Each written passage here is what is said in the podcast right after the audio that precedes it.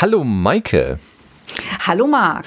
Und hallo liebe Hörerinnen und Hörer äh, der Gretchenfrage da draußen. Und ein dickes, dickes Entschuldigung und sorry dafür, dass ihr so lange von uns nichts gehört habt.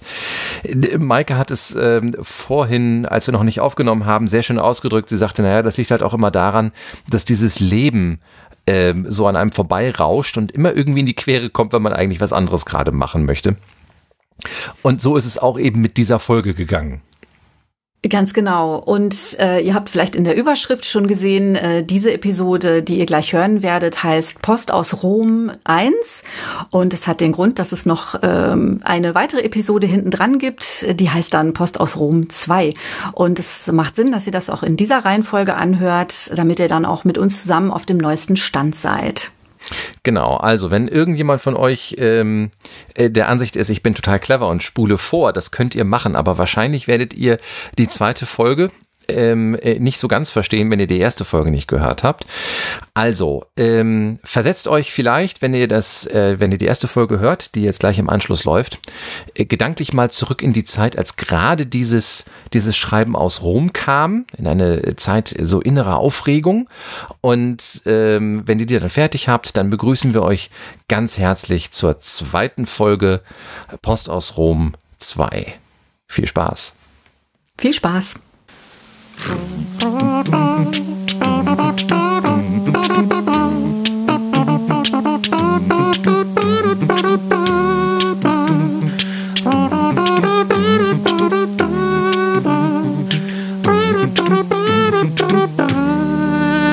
Gretchenfrage. Hallo und herzlich willkommen zu einer neuen Folge der Gretchenfrage, dem gesellschaftlich-theologischen Podcast aus Gelsenkirchen und Duisburg. Und aus Kiel, wo ich vor mittlerweile fast drei Jahren in die katholische Kirche eingetreten bin. Was bis zum heutigen Tage nicht nur mich, sondern auch etliche andere Menschen immer wieder neu verwundert. Weil jetzt gerade in so einen Laden zu gehen, wie jetzt die römisch-katholische Kirche, ist äh, vielleicht äh, der einen oder dem anderen äh, doch äh, ein bisschen befremdlich. Unter anderem auch, ähm, weil äh, in der katholischen Welt gelegentlich immer mal wieder so Dinge passieren, wie jetzt gerade wieder passiert äh, sind. Äh, Katholiken kriegen, ob sie wollen oder nicht, äh, in unregelmäßigen Abständen äh, Post aus Rom. Äh, zuletzt auch mit einer Klarstellung, die jetzt nicht direkt vom Papst kam, aber von einer seiner Abteilungen und der Papst habe es gut geheißen. Na gut, was da genau passiert ist, wissen wir wahrscheinlich gar nicht so genau. Worum geht es? Es geht ähm, darum, ähm, äh, ich, ich weiß ehrlich gesagt nicht, ob da um eine Antwort gebeten wurde oder ob einfach die römische Behörde gesagt hat, ach, da äußern wir uns doch jetzt mal dazu. Weil zum Beispiel, wie bei uns bis zum Essen hier, ähm, es ja Überlegungen gibt, ob man, wenn man jetzt also ähm, homosexuelle Paare schon schon nicht verheiraten kann, ob man nicht quasi deren ernsthafte Beziehung nicht wenigstens mit mit kirchlichem Segen äh, beschenken und bewerfen soll. Und da gab es also ernsthafte Überlegungen dazu. Da gibt es auch Theologinnen und Theologen, die da lange und breite Dinge äh, dazu gedacht und aufgeschrieben haben und in Diskussion miteinander gegangen sind. So, auf jeden Fall passiert das nicht nur hier, sondern an vielen anderen Stellen, vor allem jetzt in der westlichen Welt. Ähm, Genau, auch in anderen Bistümern und äh, so. Jetzt äh, also die Meldung aus Rom. Äh, äh die Kirche hat nicht die Vollmacht, ähm, äh, homosexuelle Verbindungen äh, zu segnen. Äh, genau. Äh, etwas befremdlich für viele, viele äh, Menschen, insbesondere wahrscheinlich für die äh, Leute, die jetzt nicht einfach heteronormativ unterwegs sind, also äh, Mann, Frau, äh, Kind, äh, sondern sich irgendwie anders dazwischen fühlen oder was auch immer, trotzdem irgendwie äh, Mitglied der Kirche sind und die super engagiert sind in den vielen Gemeinden überall und so weiter. Für die ist das bestimmt auch äh, Grund zur Freude, ähm, sowas dann aus Rom zu hören. Marc, was genau war das nochmal für ein Ding? Ich, ich merke, ich rede mich schon wieder in Rage. Das ist komisch. Warum bloß? Das, äh Ja, also für alle, die es vielleicht nicht mitbekommen haben, ähm, so, so, so, eine kurze, so eine kurze Re Recap an der Stelle. Also am, am 15.03., ich müsste jetzt nachgucken, was das für ein Tag war. Ähm, laut meinem Kalender ähm, ein, ein Montag, also der Montag jetzt, ähm, der letzte Montag, ähm, hat Rom also gemeint, es muss eine Veröffentlichung ähm, nach draußen pusten. Ähm, und das ist also eine, den lateinischen Titel müsste ich jetzt tatsächlich nochmal nachgucken, aber es ist eine, eine Antwort auf einen Glaubenszweifel oder einen, einen, einen Zweifel im Generellen. Und äh, genau, Responsum ad dubium, äh, so heißt es. Und äh, also Antwort auf eine Zweifelsfrage. Und äh, das impliziert ja, dass irgendwer eine Frage nämlich aufgeworfen hat. Und äh, Flo hat es gerade schon gesagt, nämlich die Frage, können wir eigentlich homosexuelle Paare segnen, ja oder nein?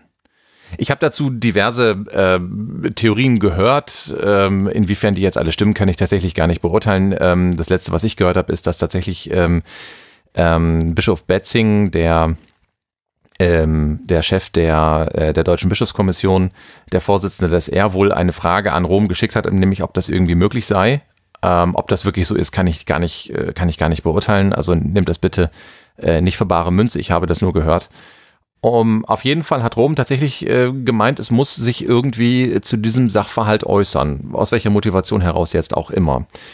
Und die Antwort darauf war natürlich, nee, das geht auf gar keinen Fall. So. Und zwar deswegen, weil homosexuelle Beziehungen als in sich dem göttlichen Willen entgegenstehend klassifiziert werden. Und was dem göttlichen Willen entgegensteht, das kann nicht gesegnet werden. So, dann gab es. Darf ich da ganz kurz da rein? Ja, klar, immer. Ähm, Entschuldigung, Marc. Bitte. ähm, ich wollte, ähm, ich wollte nur noch mal äh, sagen, dass diese, also die Frage, die da gestellt wird, äh, können wir das, Klammer auf, dürfen wir das tun, ähm, wird sicher gleich im weiteren Verlauf der Folge von euch ja auch noch mal erschöpfender be äh, behandelt. Aber ähm, in meinem Weg, auf meinem Weg in die Kirche hinein, habe ich ja schon gelernt, das findet schon lange statt. Also ob es jetzt erlaubt ist oder nicht, es findet definitiv statt. Und das war einer der Gründe für mich zu sagen, ähm, da gibt's schon also es gibt eine Realität, äh, die von den lehramtlichen Vorgaben einfach abweicht und wahrscheinlich auch nicht nur hier in Deutschland, sondern auch in vielen anderen Ländern, vermutlich mehr in der westlichen Hemisphäre der Kirchenwelt. Aber definitiv findet das statt. Und es wird ja auch gerade auf dem, äh, auf dem synodalen Weg, den die deutsche Kirche hier beschreitet, ähm, ganz stark auch mit verhandelt zum Stichwort ähm, Partnerschaften und Beziehungen. Also da, ich denke mal, dass es daher auch motiviert ist, dass äh, eben diese Antwort aus Rom ähm, sich durchaus damit auch eben auseinandergesetzt hat, was eben hier diskutiert wird und dass es eben immer lauter diskutiert wird.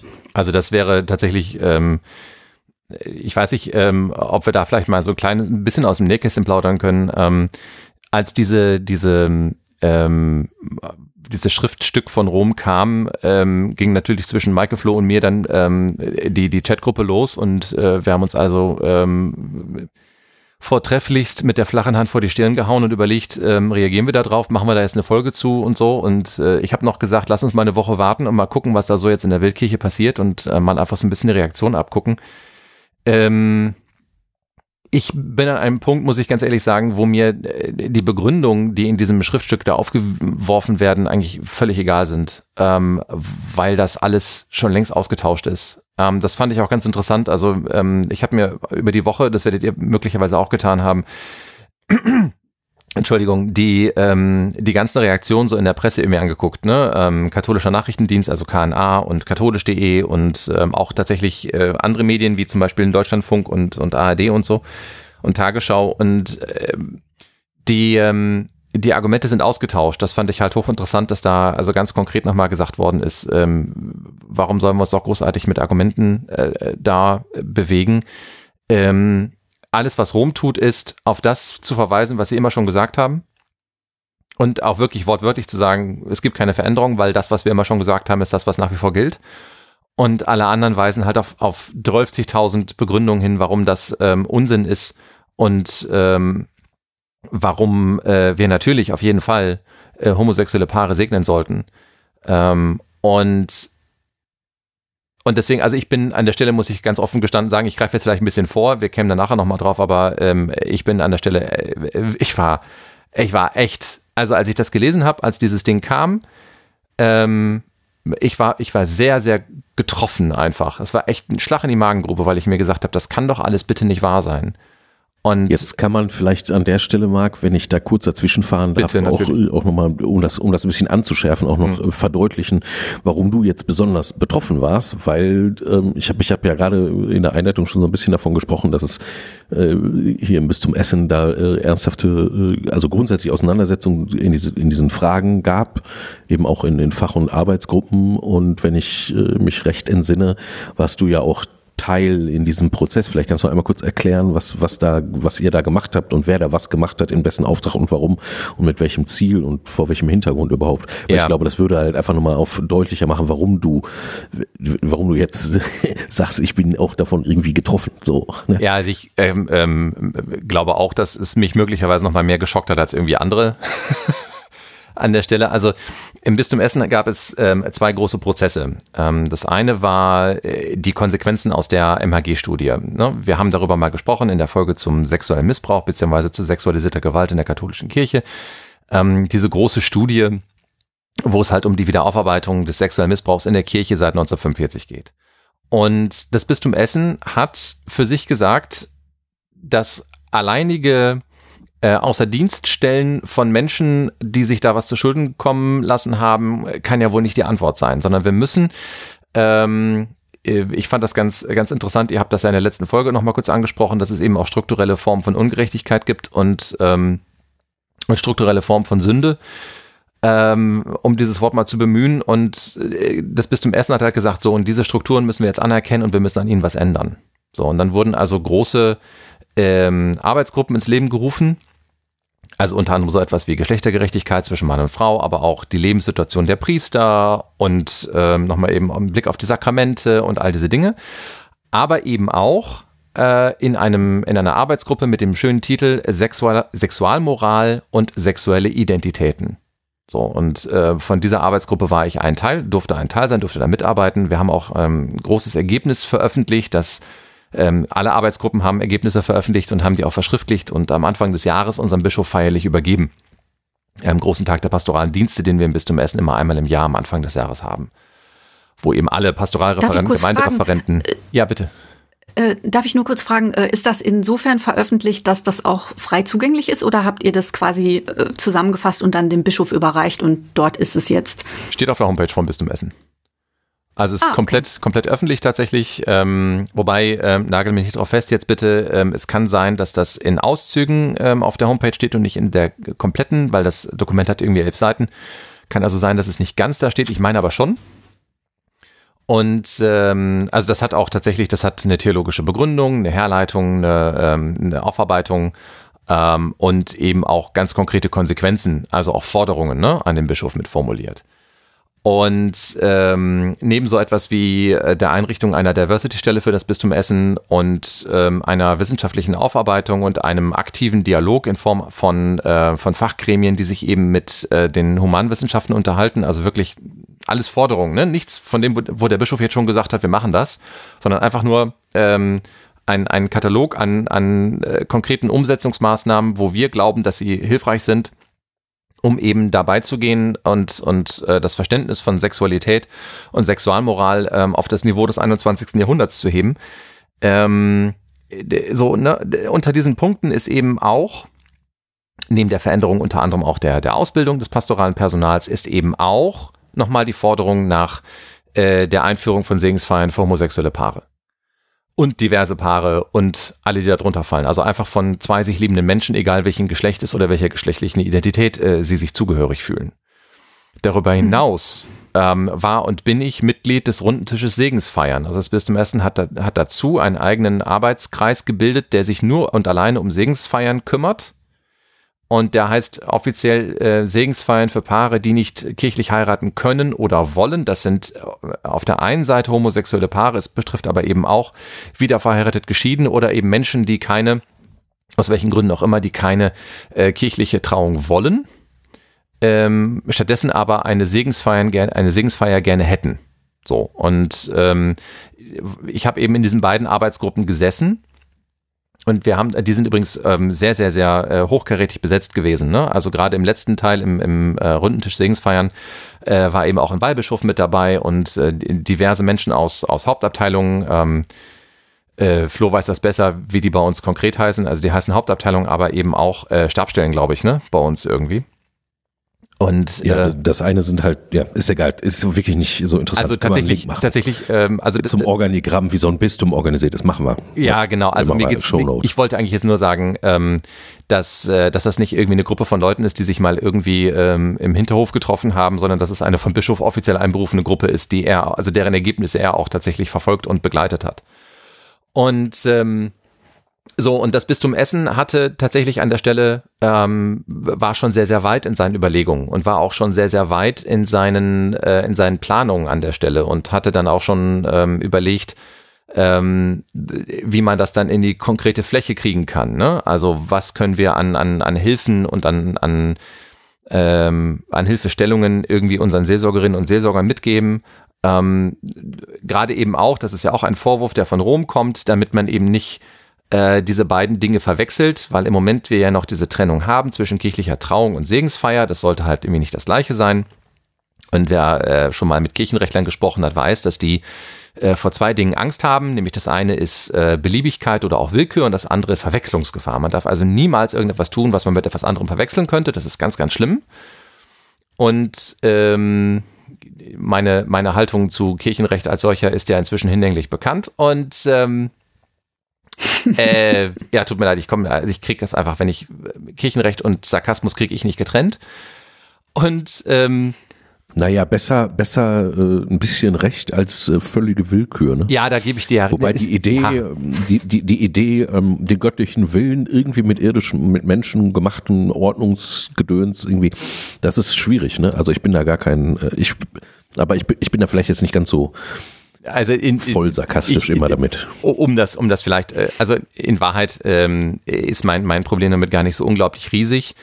Ähm, ich störe mich nur an manchen, an manchen Konzepten, die im Kirchenrecht eben äh, deutlich werden, aber das würde jetzt woanders hinführen. Auf jeden Fall, ähm, so war halt so die Überlegung, wie, wie kriegen wir das irgendwie umgesetzt und, ähm, äh, und wie kriegen wir es hin, dass wir das so umsetzen, dass es schön wird, aber eben auch ähm, der Verwechslungsgefahr äh, nicht Tür und Tor öffnet. Das war tatsächlich auch, und das ist äh, offen gestanden auch eine Sorge von mir gewesen oder zumindest eine Bedenken von mir gewesen, wenn man schon sagt, man macht irgendwie zwei verschiedene Feierarten, dann sollten sie sich auch nach außen unterscheiden, weil sonst braucht man keine zwei verschiedenen Arten machen. So. Ganz egal, was ich jetzt davon halte, dass es, äh, dass, dass die kirchliche Trauung für Homosexuelle nach wie vor ausgeschlossen ist, was ich für falsch halte. Aber gut, ähm, wir haben uns jetzt entschieden, wir machen eine Segensfeier oder wir würden ganz gerne eine machen und ähm, äh, dann gehen wir halt diesen Weg und dann, das war also wirklich alles äh, tief und, und gut theologisch und sehr, sehr trennscharf ausgearbeitet und es war alles äh, wirklich großartig und dann kommt so ein Ding aus Rom. Und also ich gebe zu, mein erster Gedanke war, ähm, das ist ja super, wofür habe ich die ganze Arbeit jetzt gemacht? Ähm, und äh, der zweite war, wie können sie es wagen? Äh, und der dritte war, ähm, wenn sie so weitermachen, kriegen die mich noch, kriegen die mich noch wirklich frustriert.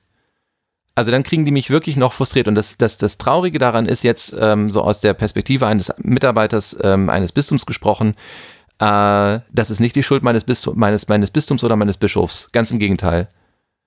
Also, ähm, um da jetzt vielleicht mal ganz, ganz ähm, persönlich zu werden, der erste Gedanke war wirklich, wow, was mache ich eigentlich, wenn ich nicht mehr fürs Bistum arbeite? Äh, oder für die Kirche arbeite, muss ich, muss ich fairerweise sagen. Ähm, und warum, also einer der Gründe oder einer der Gedanken, der mich dann zwei Tage später ereilt hat, war, nee, ähm, ich hänge den, ich hänge das hier nicht an den Nagel, also schon gar nicht wegen nur einer einzigen Äußerung, aber ähm, die, ähm, ich, ich bleib natürlich ähm, äh, Seelsorger wegen meines extrem coolen Bistums und wegen meines extrem coolen Bischofs. So, also ich, Vielleicht kann man da noch mal ganz kurz ähm, für für die Leute, die das nicht wissen. Ich wusste das bis vor gar nicht so langer Zeit nämlich auch nicht, dass euer Bischof durchaus ja auch einen Lernweg hinter sich gebracht hat. Und ich finde, das ist exemplarisch, weil das ist das ist ja das, was eben äh, vielen überhaupt nicht gelingt. Vielleicht könnt ihr das noch mal kurz erklären. das überlasse ich jetzt Flo, weil ich schon so viel geredet habe. Ja, mach doch mal. Ich Flo. weiß gar nicht, ich weiß gar nicht, ob wir das nicht schon mal erzählt haben. Also ähm, Okay, das weiß ich nicht. unser, ja, ist egal, machen wir einfach mal. Also unser Bischof kam ja, ähm, ich weiß gar nicht genau wann, elf, zwölf oder was? Irgendwo da. Oder, Ich guck's noch nochmal nach. Es ist länger her. der war, war, war zuvor Weihbischof in, äh, im Bistum Münster gewesen und kam dann, ähm, nach Essen und wurde da Bischof. Und kurz nach äh, seiner Einführung äh, in das Amt äh, hier war der bei, ähm, sag schnell, wer ist die, äh, die, Anne Will. die Talkfrau? Danke, bei Anne Will, genau. Bei Anne Will. Ja, ja, ja. Genau, genau. Und da äh, ging es halt unter anderem auch um äh, kirchliche Position zur Homosexualität. Und ich habe ich hab das jetzt nicht mehr wirklich klar vor Augen, aber ich weiß halt, dass er da sich eher konservativ klar geäußert hat und gesagt hat, nee, also das ist natürlich einfach quasi, ja, im, im Wesentlichen das, was was Marc gerade so gesagt hat, ist ja gegen den göttlichen Also er Plan hat die und so weiter, so gegen die halt Natur vertreten, und ne? genau, Ja. genau, genau, so, das hat er gemacht.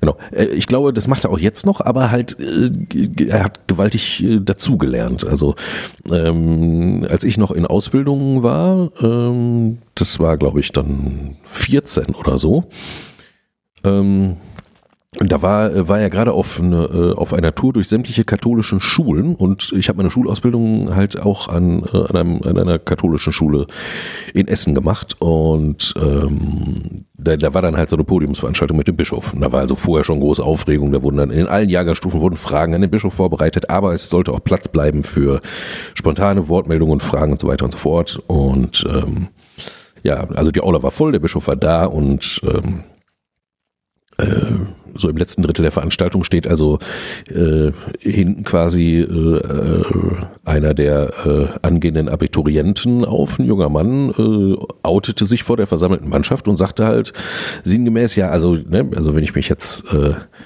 ich entscheide mich ja jetzt nicht gegen Kinder. Also der ging es wieder um die Hinordnung äh, der Ehe auf die äh, Erzeugung von Nachkommenschaft und so weiter. Das ist ja so ein typisch naturrechtliches Dingsy, ne? was auch schon nicht mehr das Einzige ist. Also da ist Moraltheologie schon ein bisschen weiter jetzt, aber ist egal. Also um zurück zum Punkt zu kommen, er würde sich ja nicht absichtlich gegen Kinder entscheiden, sondern würde sich ja dafür entscheiden, mit einem Menschen zusammenzuleben. Ne? Also explizit äh, Verantwortung füreinander zu übernehmen in einer äh, verbindlichen Beziehung und so weiter und so fort. Und äh, daraufhin äußerte sich dann äh, der Bischof so, dass ja, also natürlich g- g- gibt's da erstmal überhaupt gar nichts äh, dagegen einzuwenden, wenn also zwei Menschen Verantwortung füreinander übernehmen wollen, ist das natürlich erst einmal grundsätzlich äh, total gut und richtig und irgendwie auch äh, äh, auch irgendwie äh, göttlich und ja gut. So und da hat man also schon gesehen, hat sich dann doch schon ein bisschen was geändert bei dem Mann. Also insofern hat sich äh, gab es da schon einen, einen Lernweg so weit, dass er halt von einem relativ konservativen Knochen mittlerweile wahrscheinlich in der in der deutschen Bischofskonferenz zumindest von den Konservativos eher so als Linksausleger ähm, wahrgenommen wird, was er de facto ähm, natürlich überhaupt nicht ist. Also man kann nicht Bischof sein und Linksausleger. Das passiert einfach nicht. Ne? Aufgrund der Struktur, aufgrund der Struktur äh, der Kirche. Ähm, und trotzdem würde ich sagen, äh, so äußert er sich ja auch immer wieder. Er würde, glaube ich, jetzt nie voranpreschen und sagen, wir machen das jetzt mal so. Ähm, aber äh, er würde halt auch nie quasi in vorauseilendem Gehorsam Rom gegenüber jetzt äh, Dinge nicht machen.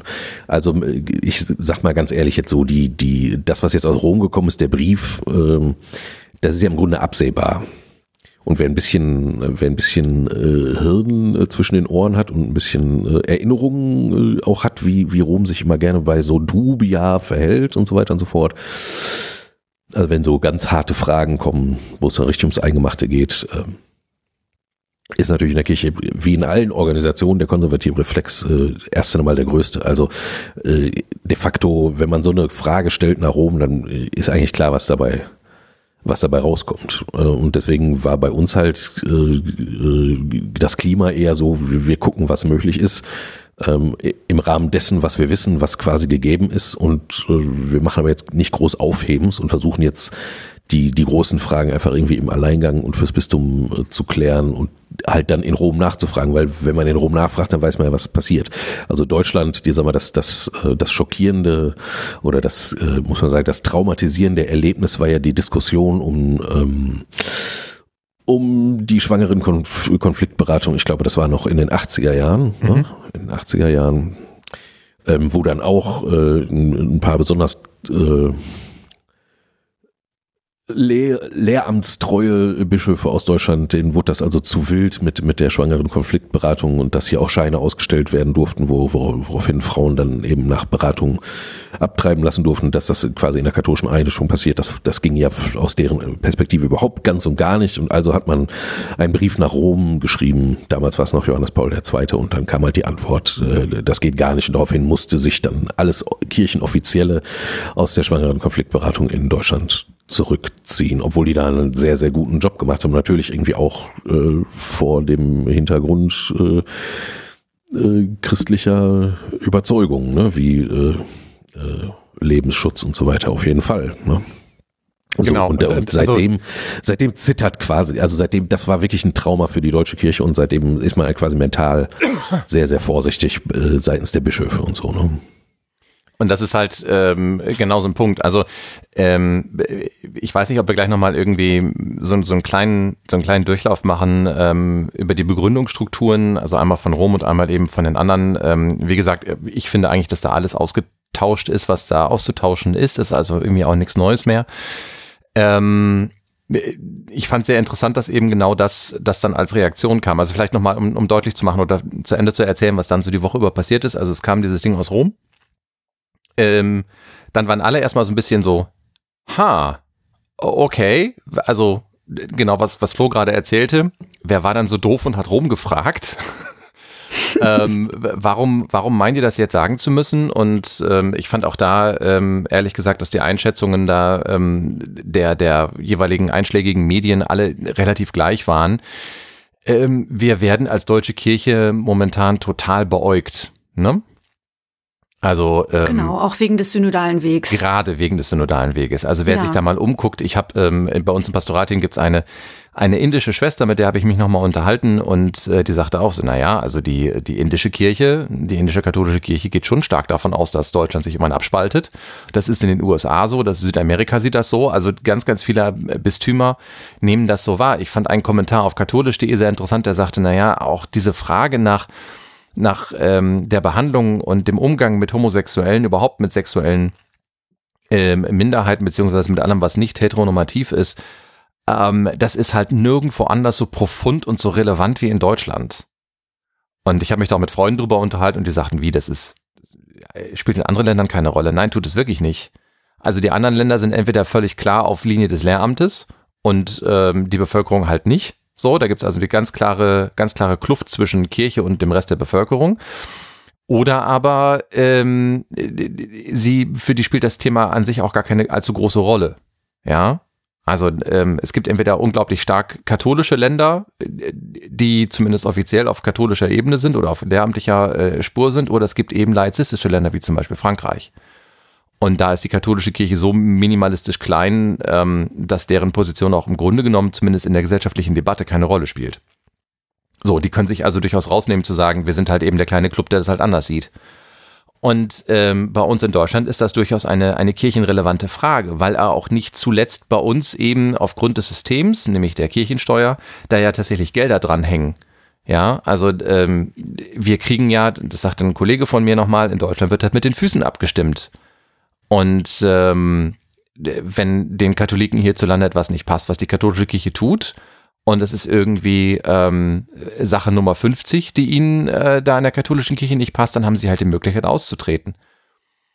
So, und ähm, ich glaube, einen Tag oder zwei Tage später gab es dann eben ähm, von einem ähm, Seelsorger Burkhard Hose diesen Aufruf, der einmal quer durch ganz Deutschland gegangen ist, äh, sich doch bitte an einer Unterschriftenaktion zu beteiligen, dass man auf jeden Fall ähm, diese Antwort aus Rom ablehne und dass man auch weiterhin äh, homosexuelle Paare segnen werde, wie man das ohnehin schon seit langem täte.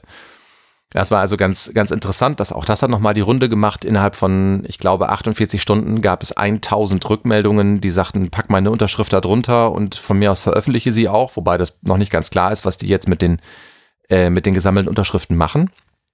Also das kann ich aktualisieren. Ich habe nämlich vorhin noch mal ein kleines äh, Fernsehinterview äh, mit äh, Burkhard Hose gefunden. Das können wir auch nachher verlinken. Mhm. Ähm, da sprach er jetzt schon davon, dass es schon über 2000 sind Unterschriften und mhm. eben äh, von von SeelsorgerInnen quer durchs Land und aber eben auch von Pfarrern und Priestern, die sich da auch ganz klar bekennen. Und äh, da sagt er am Ende, dass sie diese Unterschriftensammlung zusammen eben mit äh, eben auch einem einer Stellungnahme äh, nach Rom geben wollen. Ja. Also erstmal an die Bischofskonferenz, aber dann soll das natürlich auch nach Rom. Und was mich daran einfach so fasziniert, ist eben, dass jetzt gerade was passiert. Es, es ist natürlich dann eben hier jetzt in Deutschland, ähm, aber es, es passiert eben, dass, dass jetzt im Grunde aus vielen Ecken kommt, äh, wir möchten es eben nicht mehr einfach nur unter Radar tun, sondern wir möchten, dass diese Beziehungen äh, den Segen auch wirklich ähm, in, in voller Freiheit bekommen, so wie es, äh, wie sich das eben einfach gehört in einer pluralen, freiheitlichen Gesellschaft und dass da die Kirche eben auch ähm, sich dahin entwickeln soll. Und das tut sie definitiv ja auch, aber dass man eben sagt, okay, wir müssen an diese lehramtlichen Aussagen ran und die müssen hinterfragen hinterfragt und revidiert werden, so wie es in anderen Fällen im Verlauf der Kirchengeschichte auch schon gemacht wurde. Und das, das ruft natürlich ganz, ganz krasse Widerstände hervor. Das Problem ist halt einfach, dass ähm, spätestens seit, äh, seit dem Ende des 19. Jahrhunderts ist halt ähm, ist halt eine wirkliche Revision so ohne weiteres nicht möglich. Und die hat es, also natürlich hat es großen Wandel in der Kirchengeschichte gegeben, was, was das Verständnis und auch, so, auch bis, bis hin zu dogmatischen Fragen. Hat es, hat es immer wieder gegeben. Da hast du völlig recht, Maike. Ne? Und gleichzeitig äh, kann die Kirche aber nicht einfach irgendwas revidieren und behaupten, sie hätte sich geirrt, denn sie hat sich ja zumindest, also sie hat sich ja am Ende des, des 19. Jahrhunderts ja, also unter Pius dem, dem Neunten und mit dem Ersten Vatikanischen Konzil und der Unfehlbarkeitserklärung und dem ganzen, ganzen Kladderadatsch, der, der quasi ein spätes Zucken auf die französische Revolution und auf die Aufklärung und Demokratisierungsprozesse und so weiter und so fort war. Ähm, er hat sich, er hat ja quasi sich selber in die enorme Bredouille reingebracht, ähm, ähm, eben zu sagen, dass, äh, dass sie tatsächlich äh, von Gott aus die Vollmacht hat, äh, äh, immer zu sagen, was richtig und was falsch ist. Ähm, und dass das irgendwie auch allgemeingültig und verbindlich äh, ist und dass es irgendwie einfach ist. Und ähm, wenn jetzt also irgendwas gesagt wurde, dann konnte man das natürlich nicht, äh, nicht ohne weiteres äh, wieder revidieren, außer vielleicht in so komischen Einzelfällen. Also Ne, hier der, äh, wie, wie hieß nochmal der Mensch, der, äh, der behauptet hat, äh, die Erde würde sich um die Sonne drehen? Äh, du meinst Galileo, Galileo, ne? Gali, Galilei, genau. Der ist ja dann auch kirchlich verurteilt worden dafür. Und dann ist also auch in den, in den 80er und den 90er Jahren äh, äh, wurde dann also diese kirchliche Verurteilung ähm, aufgehoben aber eben halt erst nach einer Zeit, die unglaublich lang war und wo die Frage an sich tatsächlich jede gesellschaftliche Relevanz äh, verloren hatte. Ne? Also es hat einfach wirklich niemand mehr interessiert, äh, dass irgendwer auch der Meinung sein könnte, äh, die Sonne würde sich um die Erde drehen, weil es wirklich einfach wirklich, wirklich, wirklich niemand, niemand auch nur noch ansatzweise äh, mehr hat glauben können nach Jahrhunderten. So und dann dann konnte man konnte man äh, sozusagen abrücken von einem Urteil. Aber das ist ja noch mal was anderes als äh, also ein Urteil über eine Person wegen einer äh, einer Lehre ist ja noch mal was anderes als die Lehre selber zu revidieren. Ja, na und das ist so, und das ist jetzt einfach sehr, sehr, sehr, sehr schwierig und die Kirche steckt halt einfach in der paradoxen Situation, dass ich, ich persönlich kann mir halt auch nicht vorstellen, wie das, wie das möglich äh, äh, sein soll, außer halt äh, zu sagen, okay, wir haben doch einfach äh, das Maul ein bisschen zu voll genommen damals in unserer Angst, äh, also am Ende des 19. Jahrhunderts in unserer Angst, was ähm, was Bedeutungsverlust und auch tatsächlich weltliche Macht angesichts von ähm, von dem Aufbrechen der alten äh, feudalen Strukturen und dem dem Vergehen der alten feudalen Strukturen anging. So, ne? Und als wir behauptet haben, wir wären äh, Societas Perfekter und wären von allem getrennt und für uns äh, haben wir immer, also für uns als Kirche haben wir immer äh, die totale Vollmacht, das zu sagen, was richtig und falsch ist. So weitgehend, dass heute tatsächlich konservative Katholikinnen und Katholiken halt auch in dem Bewusstsein leben, sie hätten einfach auch ein Recht von den Bischöfen und dann von den Priestern und dem, dem ganzen Amt einfach gesagt zu bekommen, äh, was denn jetzt richtig und falsch ist in dieser natürlich zunehmend komplexeren Welt.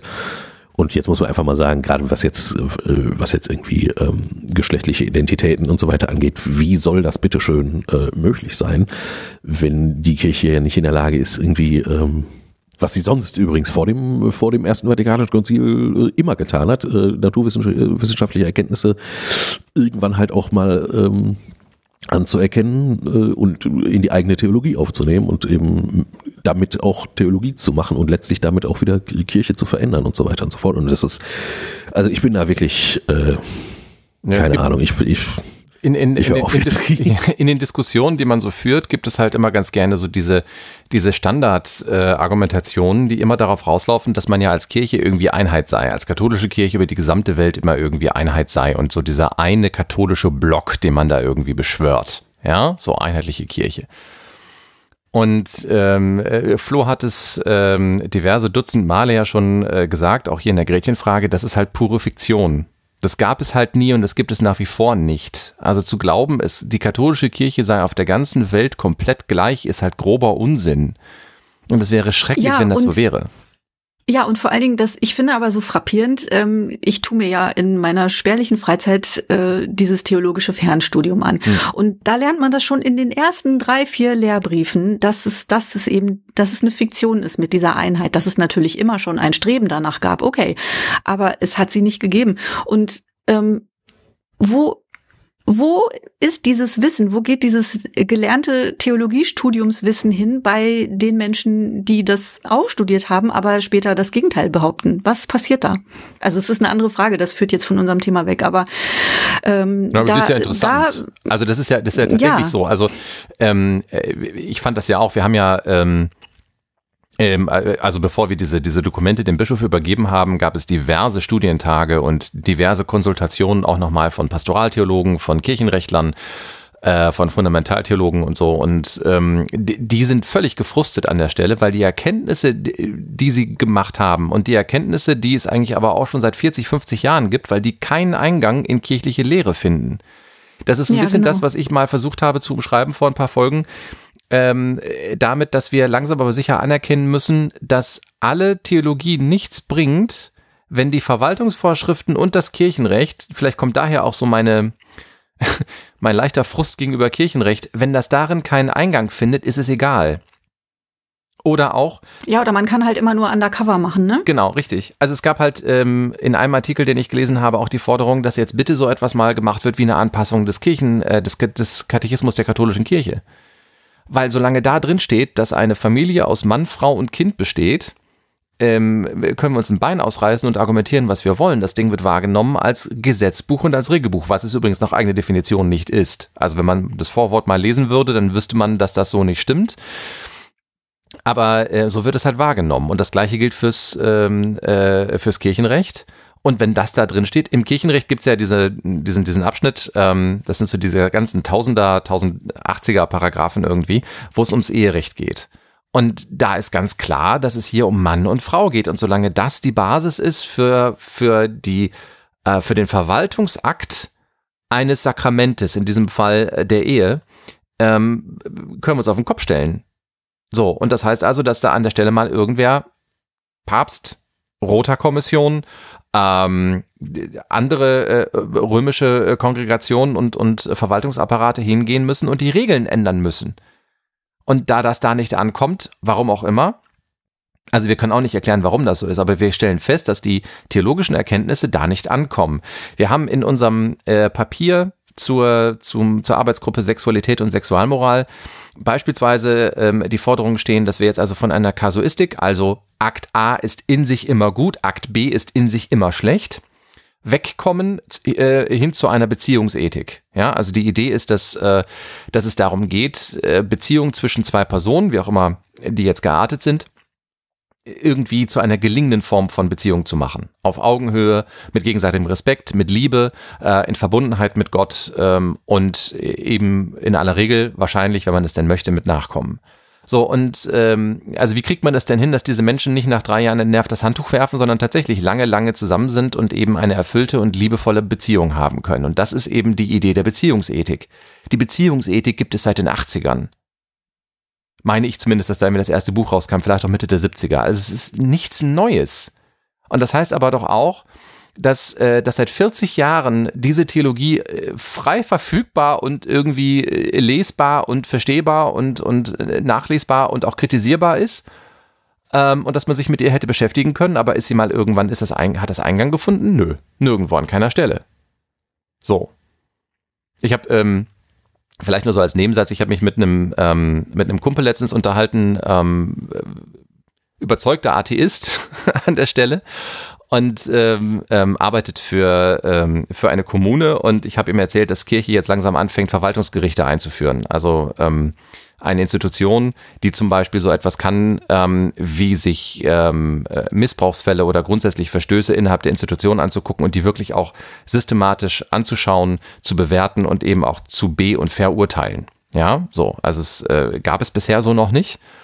Und, ähm, und er sagte, ach, guck mal. Hätte, hätte es übrigens gegeben, ne? Also im, im äh, im 83er äh, Kodex war ursprünglich eine kirchliche äh, Verwaltungsgerichtbarkeit vorgesehen, ist dann aber auf dem letzten, ist auf dem letzten Meter gestrichen worden. Ja, so. Und wäre, wenn, wenn das, wenn das halt drin wäre, wäre, hätte das natürlich die, die Gestalt der Kirche, so wie wir sie heute erleben, in dem Sinne, den du gerade schon erklärt hast, von wegen Recht und, und Theologie und bla, bla, bla, hätte, hätte es natürlich enorm verändert, ne, wenn es das gegeben hätte. Also wenn, Genau, richtig. aber, ja. Und wir stellen halt fest, dass all diese Dinge irgendwie keinen Eingang gefunden haben und dass man sich dann doch irgendwie dagegen gewehrt hat. So, ähm, ich würde gerne, ähm, wenn ihr mir einmal ganz kurz diesen, diesen einen Nebensatz erlaubt, äh, das Ganze nochmal in einen etwas größeren Zusammenhang stellen, weil ähm, in dieser Woche ja nicht nur das passiert ist, sondern weil halt eben äh, sich auch gerade für, für hauptamtliche Seelsorger dann auch nochmal so, ein- so ein ganz großer Horizont aufmacht, nämlich einmal die Missbrauchsfälle und den Umgang damit im Bistum Köln, der einfach alles überschattet. Ähm, das sehen wir ja, das hast du, Maike, ja auch am eigenen Leibe erfahren, weil es ja dann jetzt euren Bischof auch getroffen hat. Ja, genau. Ähm, also Bischof Hese musste äh, seinen Hut nehmen, ähm, weil äh, Naja, wissen wir noch nicht, ne? ja, Nee, äh, das wissen wir noch nicht, aber er hat das- jetzt äh, zum wiederholten Mal. quasi seinen Rücktritt angeboten. ach so, und dann, okay, dann ist das die richtige Formulierung, okay. Ja, Und äh, genau, und dann sind ja ähm, der Schwaderlapp, der Ansgar Puff in Köln und den anderen habe ich wieder vergessen, wie der hieß. Das war aber deren Offizial, also der oberste Kirchenrechter in Köln, sind erstmal ähm, suspendiert worden mit sofortiger Wirkung von ihren jeweiligen Ämtern, weil halt diverse ähm, Missbrauchs Nichtaufarbeitung und aktive Vertuschung halt in ihre jeweiligen Amtszeiten fallen. Ähm, das ist da irgendwie mit drin und äh, hinter all dem steht dann sowas wie zum Beispiel auch der synodale Prozess äh, äh, der, der Bischöfe und der Bistümer ähm, in Deutschland und eben auch sowas wie zum Beispiel Pfarrei-Entwicklungsprozess. Es gibt solche Entwicklungsprozesse ja in sämtlichen äh, Bistümern, soweit ich weiß. Ich, mir fällt jetzt kein sein, das keinen hat, keinen solchen äh, äh, Prozess. Ähm, wo sich halt nochmal ganz fundamental auch die Frage stellt, wofür sind wir als Kirche eigentlich da und was sollen wir eigentlich sein? Und, ähm, und das alles so auf einmal, ja, ähm, von Maria 2.0 ganz zu schweigen, ähm, das, das passiert gerade irgendwie alles gleichzeitig. Und das ist ein ja, und das riesen, ich riesen auch Ding. so. Ja, und ich finde, das, das ist eben das. Wir haben vorhin im Vorgespräch, glaube ich, gesagt, ähm, so man hat, man hat äh, oder für katholische Menschen ist es eben oft äh, gibt es ganz viel Frohes, aber auch ganz viel traurig machendes oder auch wütend machendes. Und das, ähm, das ist vielleicht auch das, was was mir vor längerer Zeit eben diesen Eintritt wirklich auch möglich gemacht hat, zu sehen, ähm, es passiert all dieses gleichzeitig. Also es passiert das ganze Festzementieren und Abschmettern von, äh, wie ich finde, sehr guten und menschlichen und offenen Ideen, aber es passiert eben auch ganz viel Ungehorsam. Und das ist, fand ich halt das tollste Stichwort jetzt der letzten Tage, dass eben wirklich auch offiziell zu Ungehorsam aufgerufen wird. Und ähm, wer weiß, was daraus wird, aber ähm, das, das finde ich eben äh, angesichts der Tatsache, dass es alles eigentlich sehr, sehr traurige Geschichten sind. Also wie kann man, wie kann man sich ernsthaft heute noch hinstellen und Menschen, die in Liebe verbunden sind und verantwortungsvoll Partnerschaft äh, leben wollen, wie kann man denen ähm, überhaupt nur irgendwie was äh, verweigern, was mit Liebe und Segen zu tun hat? Also davon mal ganz abgesehen, das ist jetzt komplett untheologisch, sondern einfach nur emotional. Ähm, und die Geschichte, die eben jetzt rund um die Aufarbeitungsdramen sich ranken, das ist ja auch ein unglaublich langwieriges, zähes Hin und Her, wo eben auch vorher und also Schuldzuweisungen ausgesprochen werden und äh, ganz klar auch Positionen da aufeinanderprallen. Aber diese Gleichzeitigkeit ist, also ich bin eben natürlich nicht insofern ähm, betroffen, als dass ich eben nicht für die Kirche arbeite. Aber das stelle ich mir schon für äh, Menschen wie euch auch wirklich nicht so einfach vor. Vielleicht, äh, Florian, magst du ja noch mal zwei, drei Sachen dazu sagen, wie es wie es dir aktuell in deinem in deinem beruflichen Umfeld äh, dann geht, jetzt so angesichts dieser ganzen Gleichzeitigkeiten, die so passieren. Ja, also um ganz ehrlich zu sein, ähm, betreffen mich die Sachen jetzt im beruflichen Alltag gar nicht so dolle. Ne? Also Köln halt nur, dass man halt mal drüber redet und so, weil wir waren ja hier ein bisschen früher dran und sind äh, tatsächlich auch nicht ganz so, also es war auch alles wurstig, aber es war halt nicht so wurstig wie in Köln. Ne? Ähm, genau, äh, das spielt also nur so am Rande eine Rolle. Ähm, jetzt die, die Frage nach dem, nach dem, nach dem Segen äh, für Homosexuelle oder Queere, also sonstige, also nicht heteronormativ lebende Menschen, ähm, ja, also das spielt natürlich eine Rolle, als, als dass wir halt auch E-Mails bekommen und äh, gefragt werden, ob wir nicht Lust haben, ähm, äh, da was zu unterschreiben. Ne? Also im Sinne von, klar, segnen wir auch irgendwie so weiter. Ich persönlich würde sagen, ähm, eigentlich ändert sich nicht wirklich was für mich persönlich. Also wenn mich jemand fragen würde, würde ich natürlich sagen, wie die Lage ist und würde zusehen, was halt möglich ist. Ne? Und äh, also auf jeden Fall fleißig weiter sehe ich dann. Und ich glaube, also du würdest dich im Grunde, äh, du hast dich vorher schon und wirst es natürlich auch weiterhin äh, quasi dem Ungehorsam anschließen. Ja, wobei mir geht's ja gar nicht darum, dass es, also es geht ja wirklich, wirklich, wirklich, also dass das dann meinetwegen von, von Dritten mir als Akt des Ungehorsams ausgelegt würde. Wie gesagt, es ist alles konjunktiv, weil es ist tatsächlich äh, mir persönlich noch nicht passiert. Also ich kenne Leute, denen das passiert ist, aber so, also die gefragt worden sind, ne?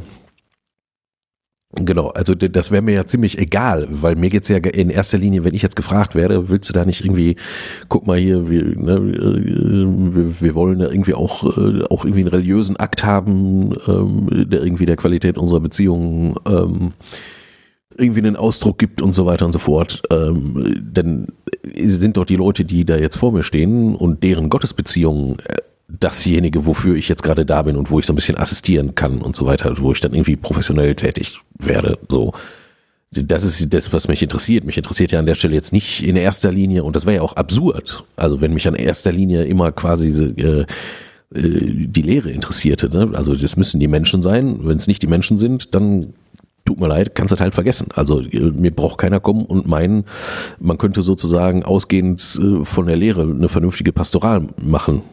Also man muss irgendwie Menschen ja, und das Lehre steht zusammenbringen. Eh, ja, das steht eh ne? auf einem ganz anderen Blatt. Genau, ja. ne, genau. Aber ich kann nicht da anfangen und überlegen, also wie, meine Pastoral kann nicht sein, das ist die Lehre der Kirche und wie kriege ich die äh, zurück zu den Leuten, wie kriege ich die zu den Leuten?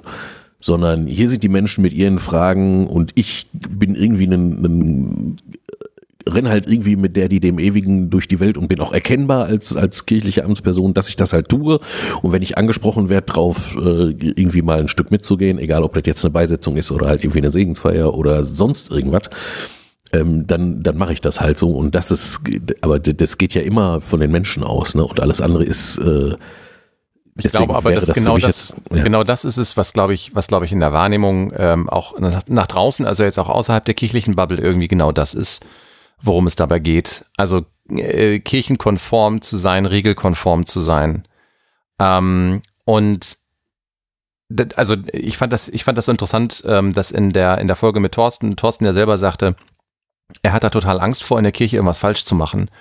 Und ich habe kopfschüttelnd davor gesessen. Ähm, ich meine, ich weiß gar nicht, ob das klar ist. Ich ähm, ähm, er sagt das nur ganz kurz. Also äh, ihr beide habt das, habt ja die Folge mit mit Thorsten zusammen aufgenommen und ähm, ich habe gesagt, komm, ich schneid die was mich in die schöne Situation versetzt hat, dass ich also zum ersten Mal eine Gretche-Frage-Folge gehört habe, ohne Teil von ihr gewesen zu sein, was irgendwie sehr süß war.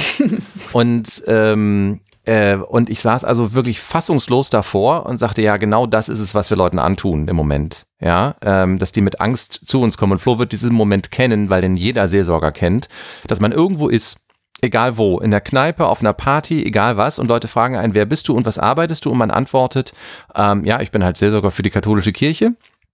Und die Reaktion, die dann unfassbar oft kommt, ist, ja, ich bin ja nicht mehr in der Kirche, aber meine Kinder sind getauft. So, so ein Rechtfertigungsreflex.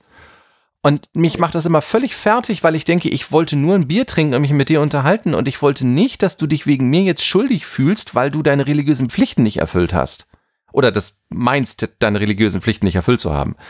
Und, ähm, und ich glaube, dass, dass das tatsächlich der größere Rahmen ist, ähm, unter dem, vor dem, in dem das hier alles stattfindet, was hier gerade passiert, nämlich ähm, eine inhärente und, und fundamental unterschiedliche Auffassung, was Seelsorge ist. Und dass wir halt auf der einen Seite das haben, was Flo gerade beschrieben hat. Seelsorge ist die Begleitung von Menschen, das, das Zusammenkommen mit Menschen, das Lernen von Menschen ähm, unter dem Vorzeichen ähm, der Religion, der Spiritualität, des Kreuzes, Jesus Christus, was auch immer. Also ich ähm, äh, tue das, was ich tue und ich mache meinen, meinen Job, den ich mache, weil ich das Gefühl habe, dass, ähm, dass Gott das von mir möchte, ja. Also das ist zumindest meine, meine eigene Motivation äh, an der Stelle. Und ähm, dass das mein Sinn und Zweck hier auf Erden ist. So. Contra, das ist eine Lehre, diese Lehre muss jetzt irgendwie und notfalls mit Gewalt in die Menschen rein und sie haben dem zu folgen. Es interessiert halt, oder, oder warum sollte jemand heute noch keiner kommt mir heute noch, also ganz wenig Leute kommen heute noch zur Kirche, weil sie halt diesem 19. Jahrhundert Weltbild mhm. äh, anhängen, ne? wo mhm. halt ganz klar ist, was die Rolle der Kirche äh, ist. Die Menschen brauchen unbedingt ähm, äh, die Liebe Gottes und sie brauchen, weil die Liebe Gottes gibt es halt durch die Sakramente, also brauchen sie die Kirche, die die Sakramente verwaltet und so weiter, mhm. sonst äh, kommen die Leute ja im Leben nicht klar und so weiter. Die Leute, Entschuldigung, scheißen da drauf die, die, die meisten Leute interessiert es nicht. An Lebenswendepunkten, da, da hat man, ist man irgendwie spirituell offen und da geht geht's dann schon darum, irgendwie, da möchte man sich auch irgendwie mit der, die dem ewigen, wie ich das jetzt mal so nenne, irgendwie in Verbindung setzen oder da irgendwie eine Verbindung auch rituell sichtbar machen und so weiter. Aber das Grundproblem der Kirche in, in, in, unserer, in unseren Breiten ist es ja doch, äh, dass sie nach wie vor meint, sie hätte Antworten auf drängende Fragen von Menschen. Mhm. Und das ist aber nicht der Fall. Also die, äh, wenn man jetzt mal, Deutschland ist, ist noch so ein Land, äh, ich habe neulich also mit einem Pastoraltheologen aus, aus den, der in den Niederlanden äh, lebt und arbeitet, äh, gesprochen oder der Professor ist. Jan Loffelt übrigens. Da gibt's halt irgendwie, da gibt's acht oder zehn Prozent irgendwie, die insgesamt, äh, nein, gibt, weiß nicht, 20, nein, die Percentages müssen wir nochmal nachgucken und so weiter. Ähm, also die, die, das ist einfach kein christliches Land und den Leuten fehlt halt auch nichts. Also die Vorstellung, man müsste nur die, die, die, die eigene Botschaft endlich mal modern ausdrücken ne, oder, oder wieder noch mal ein bisschen härter, so wie das früher war, dann kommen die Leute wieder in die Kirche. Das ist natürlich, das stimmt einfach nicht. Die meisten Leute sind einfach sehr, sehr glücklich ohne Gott und ohne Kirche und ohne Glaubensgemeinschaft und ohne irgendwas. So, die kommen einfach klar. Und, genau. äh, und das, das, das ist natürlich radikal, eine radikale Verohnmächtigung von, äh, von Kirche als Organisation. Und eine, eine total krasse Anfrage, weil die, äh, also von wir, wir verwalten, wir haben die wichtigste, äh, die wichtigste Rolle überhaupt auf der Welt und, und stehen auch im Kontakt mit der größten Macht, die in der Welt ist, bis hin zu völligen Bedeutungslosigkeit, weil es interessiert wirklich niemanden. So, äh, ne? Das macht das halt also, halt nochmal so ja, total spannend, wenn dann sowas kommt wie ja. aus Rom. Entschuldige, Maike, ähm, wenn ich da einmal kurz ins Wort grätsche. Äh, ja, na klar. Ähm, das macht das halt nochmal so besonders lustig, weil, oder auch erschreckend und frustriert, keine Ahnung, ich kann das, die Emotion gar nicht genau fassen. Ähm, wenn dann so ein Ding aus Rom kommt, weil das einfach nochmal deutlich macht, dass die Haltung dahinter die ist, dass man ohne die Kirche nicht ins Himmelreich kommt. Das ist eine ganz klare, ähm, wer ist das, Keyholder Position?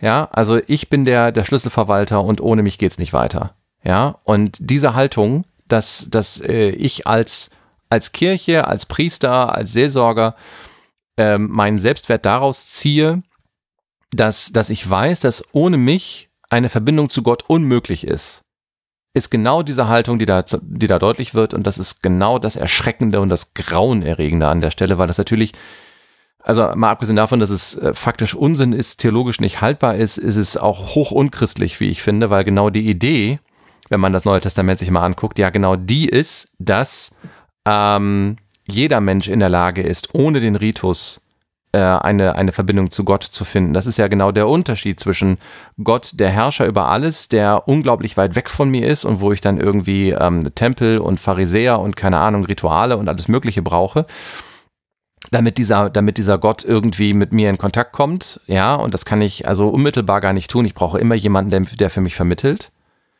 Ähm, dagegen stellt Jesus ja genau gerade eben die Überzeugung, Gott mein Vater.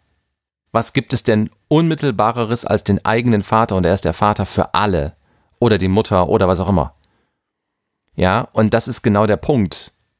Und das ja, und er erhebt doch, er erhebt ja auch den Vorwurf, dass äh, die äh, quasi die religiöse Verwaltungsobrigkeit äh, den Schlüssel zum Himmelreich festhalten will. Genau. Und den Leuten den Weg versperrt. Und da finde ich, hat man durchaus äh, so das ein oder andere Déjà-vu, wenn man jetzt in die heutige Zeit guckt. Das ist ja genau der Inhalt und dieses dieses einen äh, Gleichnisses, wo Jesus gefragt wird, ist, kein, ist gar kein Gleichnis, äh, der, der Erzählung im Neuen Testament, wo Jesus gefragt wird, äh, äh, wie sieht's denn aus? Würdest du einen Kranken am, am Sabbat heilen? So, weil am Sabbat halt Arbeitsverbot herrscht.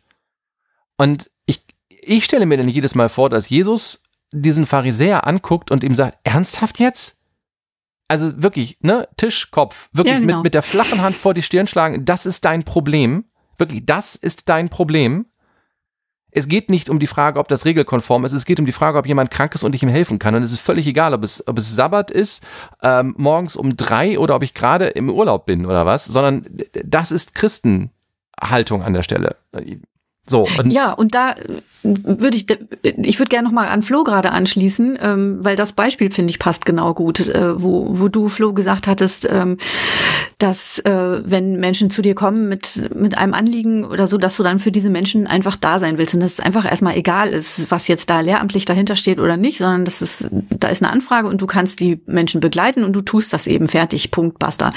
Und ähm, genau das habe ich ja eben nicht nur von euch, sondern auch eben von vielen anderen katholischen Menschen erlebt, auf meinem Weg, mich mit dieser Kirche zu beschäftigen. Und das ähm, hat dieses Angstbild, was von dem der Thorsten in diesem kleinen Beispiel ja erzählt hat, ähm, hat das für mich auch total eingerissen, weil ich eben ja ganz, ganz lange überhaupt gar keine Ahnung hatte und nur den Blick von außen. Und der Blick von außen ist, diese Kirche ist ein angstmachender Moloch und der ist, der ist einfach nur, also der unterdrückt und der schließt aus. Also das ist ja das, was quasi in der Außenwirkung, bis auf jetzt die ganzen netten karitativen Geschichten, ähm, so die Außenwirkung ist. Und das äh, eben quasi hinter die Kulissen zu gucken und nach und nach eben solche Menschen wie dich dann, Flo, zu treffen, die eben sagen, ich pfeife da jetzt einfach erstmal drauf sondern ich, ich würde das nicht aus mal sagen, dass ich da jetzt aktiv drauf pfeife. So. Nein, aber dass du ich, deine... Ich denke da gar nicht erst mal dran. So.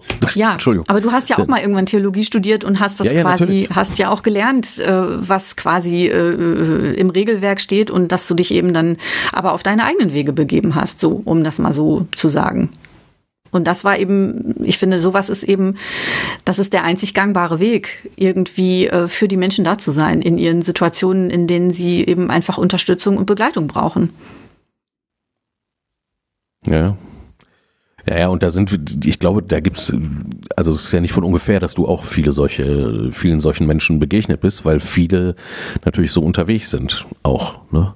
Ja. Genau. Und sogar, sogar Aber noch die, sogar noch die, wo wir dann im, im Inner Circle sagen würden, das sind jetzt aber richtig konservative äh, Knochen, sogar die sind ganz häufig äh, in der, äh, in der konkreten einzelnen Begegnung natürlich super zugewandt und würden auch erstmal, würden sich dann halt ihren Teil denken und würden das vielleicht auch sonntags äh, entsprechend äh, verkünden, was jetzt die Lehre der Kirche ist und so weiter. Aber im Moment der Begegnung würden sie wahrscheinlich auch nicht damit sofort jetzt äh, kommen und äh, äh, ne, äh, würden, würden irgendwelchen Leuten irgendwas halt um die Ohren klatschen.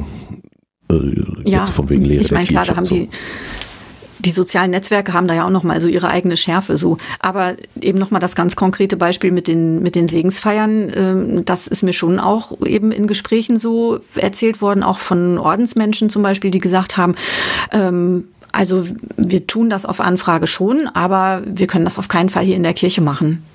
So, weil das, das geht eben nicht. Wenn das irgendwie weitergetragen wird an die entsprechenden Stellen, dann gibt's eben äh, irgendwelchen Ärger. Und was, was jetzt wirklich für Konsequenzen drohen würden, ich habe gar keine Ahnung, muss ich ehrlich gesagt sagen. Also ich steck so tief in dem Thema auch gar nicht drin. Die auch nicht. Ähm, Maike, das ist ja genau der Punkt, ehrlich gesagt. Also ja, aber sie werden ja angefragt, ne? Sie tun es ja, aber sie tun es dann in irgendwelchen Wohnzimmern oder draußen unter einem Baum, was Nein, ja auch äh, schön ist und wunderbar. Aber es gibt genau das. Es gibt genau diese seltsame Form von vorauseilendem Verbotsgehorsam, möchte ich es mal nennen. Mhm. Ähm, ist, eine, ist eine ganz komische, ganz komische Struktur. Also es gibt auf der einen Seite gibt es ähm, sehr diffuse Androhungen, die in aller Regel mit dem Satz beginnen oder enden, da wäre ich vorsichtig. Sonst kommt da mhm. nichts. Es kommt nur dieser Satz, da wäre ich vorsichtig. Ja. Ähm, wo du halt, äh, genau, Flo, Flo zieht es schon alles zusammen. Das ist so ein Satz, der ganz gerne mal dann kommt, wenn ähm, gar nicht klar ist, was für Konsequenzen drohen. Man möchte es aber auch nicht rausfinden. So. Ja, ja. Ne? Und auf der anderen Seite ähm, gibt es, äh, ist gar nicht klar, was da eigentlich konkret für, für, für Konsequenzen daraus folgen würden, wenn man es denn trotzdem täte, weil es ist ein Segen. D tatsächlich gibt es bei bestimmten Akten, gibt es ganz klar definierte, da weiß Flo jetzt besser als ich Bescheid, ähm, weil er bei uns in der Mitarbeitervertretung sitzt, ähm, gibt es ganz klar beschriebene Konsequenzen für Seelsorgerinnen und Seelsorger. So, das, das ist so. Ja. Ähm, also äh, ich, äh, es gibt auch diesen einen Sachverhalt, der ist auch im Kirchenrecht beschrieben, der Eucharistiesimulation. Also wenn ich jetzt eine Eucharistiefeier feiern würde, obwohl ich gar kein Priester bin, hat das äh, klar beschriebene Konsequenzen im Kirchenrecht. So. Genau, wirst du bestraft. Genau, und ich weiß gar nicht, ob das die Exkommunikation als Tatstrafe bereits nach sich zieht, aber das gibt's ja dann auch noch eben dieses, dieses Rechtskonstrukt, dass äh, die Exkommunikation gar nicht vom Vatikan verhängt wird, sondern die Exkommunikation nein, nein, die zieht genau, man sich selber zu. Genau, die, die passiert halt in dem Moment, wo du das tust, was du nicht darfst, und der Vatikan stellt das nur fest. So. Und mhm. ähm, ja, nicht drüber nachdenken ist so. Und die, ähm, die konkrete, aber das passiert ja nicht, wenn du Leute segnest, wo es einen Dissens darüber gibt, ob man das jetzt darf oder nicht. Ähm, und gerade jetzt bei diesem Thema äh, Segnung, Segnung homosexueller Paare ist genau das der Punkt, dass gar nicht klar ist, was für Konsequenzen folgen würden. Ich kann, ich kann dir sagen, was praktisch an Folgen passiert. Ähm, da muss man auch nochmal unterscheiden zwischen, zwischen geweihten äh, Angehörigen ähm, des Standes der Seelsorgerinnen und Seelsorger und nicht geweihten. Also die, äh, in meiner Wahrnehmung zumindest, Flo mag mich da bitte korrigieren, ähm, sieht es für die Laien immer ein bisschen schlechter aus, weil die halt einen Arbeitsvertrag haben und äh, man sie im Zweifelsfall feuern kann. So, Wobei ich damit gar nicht sagen möchte, dass das alle Nase lang passiert, sondern einfach nur, das ist so, da gibt es halt ein Arbeitsverhältnis und dieses Arbeitsverhältnis ist rechtlich festlegbar und da kann der Arbeitgeber sagen, so, das haben wir aber anders ausgemacht und du verstößt gerade gegen, ähm, gegen geltendes Recht deines Arbeitsvertrages und jetzt ähm, entweder bekommst du eine Abmahnung oder aber ähm, wir stellen fest, dass wir dich jetzt irgendwie sofort äh, fristlos kündigen müssen. Wie gesagt, ich glaube nicht, dass das jetzt in großem Stile passiert. Und dann gibt's halt eben nochmal die geweihten Häupter, die alle ein anderes, anderes also ein völlig anderes arbeitsrechtliches Verhältnis haben, nämlich ähm, die bekommen gar, gar kein, kein arbeitsrechtliches. Genau, es gibt nämlich gar keins. Also die bekommen eine sogenannte Alimentation. ähm, bei den Priestern ist das so, äh, dass die eine Alimentation bekommen. Bei Diakonen ist nochmal was anderes, ob das ähm, sogenannte ständige oder scherzhaft innerkirchlich unanständige Diakone sind, also ob das Diakone mit Zivilberuf sind oder nicht. Ähm, und wenn es ähm, Diakone sind, die halt hauptsächlich und hauptamtlich nur für die Kirche arbeiten, dann gilt das für die auch, dass die halt eine eigene, ähm, die haben dann ein eigenes, äh, eine eigene äh, Aushandlung, eine eigene Regelung. Jeder Diakon für sich, zumindest im Bistum Essen ist das so, äh, was er denn jetzt bezahlt bekommt. So und ähm, weil halt das Bistum dann eine bestimmte Form und eine ganz besondere Form der Fürsorgepflicht für diese Menschen hat das steckt ja auch so ein bisschen im, im, im Wort der Alimentation schon drin, äh, gibt es halt verschiedene Möglichkeiten eines Bistums darauf zu reagieren.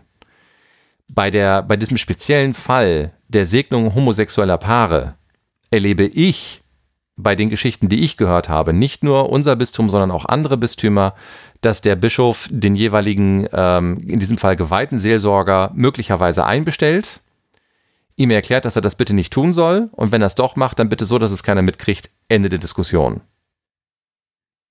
So. Ja, ziemlich Aha. genau so, ne? Genau. Mehr passiert da eigentlich nicht.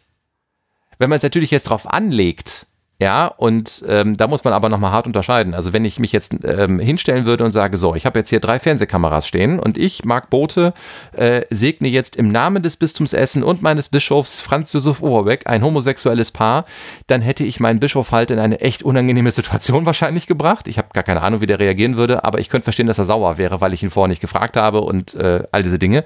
Aber dann ist die Begründung eine andere, weil dann habe ich was gemacht, was mit der Bistumsleitung nicht abgesprochen war und da hat äh, jeder Arbeitgeber ein Problem mit, wenn seine Mitarbeiter etwas tun, ähm, was, äh, was offenkundig irgendwie nicht klug war. So, und was den Arbeitgeber dann in Zugzwang setzt. Das ist natürlich immer unfair, aber dann ist das der Punkt.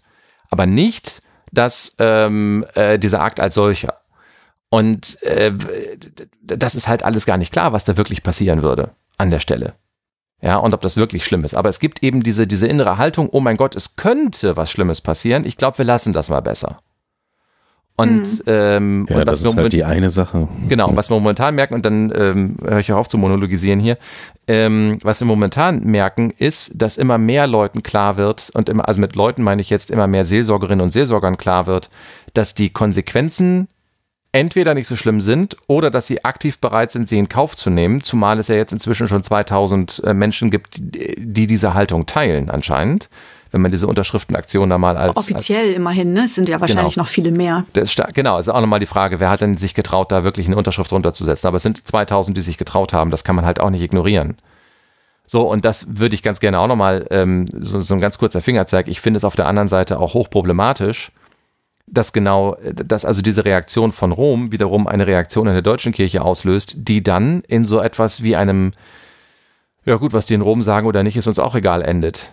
Also das ist halt auch nochmal so ein das, Punkt. Das ist halt, ne? Also es handelt sich natürlich auch um ein politisches Ränkespiel. Also das werden natürlich Konservativos, äh, die, die eben zum Beispiel äh, äh, Probleme haben äh, mit äh, mit dem ganzen synodalen Weg und so weiter und überhaupt einfach Probleme haben mit den mit den Fragen, die da im Hintergrund stehen, also Kirche und, und aufgeklärte Welt und, und Machtverlust und das, was ich vorhin schon gesagt habe, das 19. Jahrhundert und bla bla bla, so, die werden natürlich die, die, die, diesen Zweifel gehabt haben und werden um, um Klarstellung äh, gebeten haben in Rom bei der entsprechenden Stelle, äh, wohl wissend, dass das natürlich bei den eher liberalen und äh, aufgeklärteren äh, TheologInnen und auch Prakti Praktiz Seelsorge praktizierenden natürlich genau das auslöst, was es jetzt tut.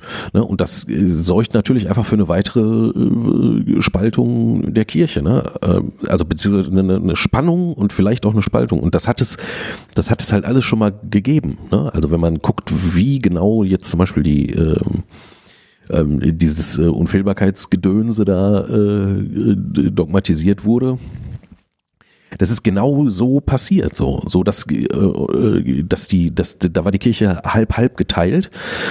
Und da haben halt die, äh, die Befürworter dieser absurden Lehre, Entschuldigung, die ja schon immer, ja, ja, genau, äh, die, äh, die haben, äh, die haben halt dermaßen laut Lärm geschlagen und haben sozusagen ähm, äh, dafür gesorgt, dass die, die es ablehnten, ihre Ablehnung so laut äh, zum Ausdruck äh, gebracht haben, ähm, dass die Spannung nachher so groß war, äh, dass die, dass die eher Liberalen und die, die dagegen waren, halt einfach dann abgereist sind, damit sie eben keine Kirchenspaltung äh, herbeigeführt haben. Genau. Äh, also die, die, die Menschen, die sich dem konservativen Reflex hingeben, die wissen in aller Regel auch, dass sie natürlich auch bessere Chancen haben damit. Ne? Also jetzt, sagen wir, wenn es jetzt nur um, um, um Politik und um Intrige und um Macht geht, so wie das jetzt ja quasi so ist. Natürlich äh, äh, gehen die gestärkt oder in ihrer Position gestärkt äh, am Ende äh, hervor. Aber das ist natürlich ein Pyrrhus-Sieg weil es ja, sag mal, die Situation der Kirche insgesamt, also die Situation der Kirche in der Welt, die, die sich weiterdreht und so weiter, natürlich nur noch mehr verschärft. Oder, sag mal, die Irrelevanz ähm, und dass die Leute äh, ausdrehen und mit Füßen absch äh, abstimmen, halt nur noch beschleunigt. Was denen im Zweifel natürlich egal ist, weil sie sind ja der heilige Rest und, und fühlen sich von, von Gott besonders berufen und geliebt und so weiter und so fort. Und ja, also ich, wie gesagt, das ist äh, ole ole. genau, was ich halt versucht habe zum Ausdruck zu bringen, war, dass, dass ich es halt wirklich schwierig finde, wenn wir uns da, ähm, also ich meine, ich, ich glaube nicht, dass wir als, ähm, als, als Kirche, als Bistum oder als Weltkirche, dass, die, dass diese, die, diese Idee dieses monolithischen Blockes, dass die für irgendetwas einen wirklich großen Nutzen trägt. So, also ich habe gar kein Problem damit, wenn katholisch Sein in Südindien ganz anders aussieht als bei uns. So. Aber was man natürlich auch nicht will, ist äh, sich jetzt so komplett abwenden. Ja, also ähm, das ist ja schon, schon etwas, was irgendwie Katholizismus auch ausmacht, nämlich dem Wortsinn nach allumfassend zu sein. Und, ähm, und nicht irgendwie sich in, in, in kleinen Sekten, die dann auch einfach deutlich weniger schlagkräftig sind, ähm, äh, zu ergehen, denn es gibt ja umgekehrt auch durchaus äh, gute Gründe, warum es Sinn macht, als große Weltkirche wahrgenommen zu werden, weil man nämlich gehört wird. Und wenn Papst Franziskus nach äh, in den Irak reist ähm, und äh, da also irgendwie Bemühungen um Frieden und um, um, um Menschlichkeit irgendwie anstößt, wenn er sagt, es kann auf gar keinen Fall sein, dass die Europäische Union ähm, Pushbacks an den Grenzen macht und äh, Leute im Meer ertrinken lässt, dann sind das Dinge, auf die man hören kann. So, und da macht es einfach Sinn, dass das nicht irgendein Mensch sagt, der per Zufall gerade sein Büro in Rom hat, sondern dass es der Papst einer Weltkirche ist. Also äh, so Schlagkraft ist halt eben auch, also kann auch etwas unglaublich Gutes sein. Und äh, von daher ist es einfach unglaublich schade und wirklich, wirklich bedauerlich, wenn dann eine äh, nahezu komplette deutsche Kirche, das muss man ja fairerweise auch sagen, die Reaktionen der Bischöfe sind natürlich nicht alle unisono. Es gibt ja auch die, die äh, diese, diese Klarstellung aus Rom total gut fanden. Aber es gab eben auch sehr deutliche Reaktionen der Bischöfe, die das eben nicht getan haben und die gesagt haben, es kann ja wohl alles nicht wahr sein. Ähm, also wir werden weiterhin, das war zum Beispiel die Aussage unseres Bischofs, äh, wir werden weiterhin ähm, Menschen seelsorglich begleiten, egal in was für einer Lebenssituation sie sich gerade befinden. Punkt, Thema durch. So. Und unser Generalvikar hat sich auch nochmal sehr, sehr deutlich geäußert. Ähm, das Interview ich weiß gar nicht, ob das WDR war. Ähm, wenn ich das nachher nochmal wiederfinde, dann packe ich das gerne nochmal in die Shownotes.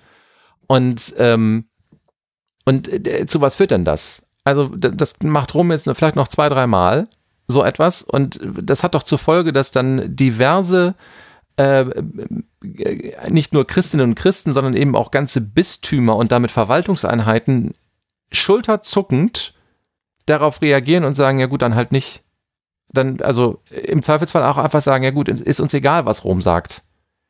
Das führt dazu, dass es, äh, also ich weiß nicht, das ist doch so eine, so eine Wegbewegung. Das ist doch eine Bewegung hin in das Nicht-Miteinander sprechen.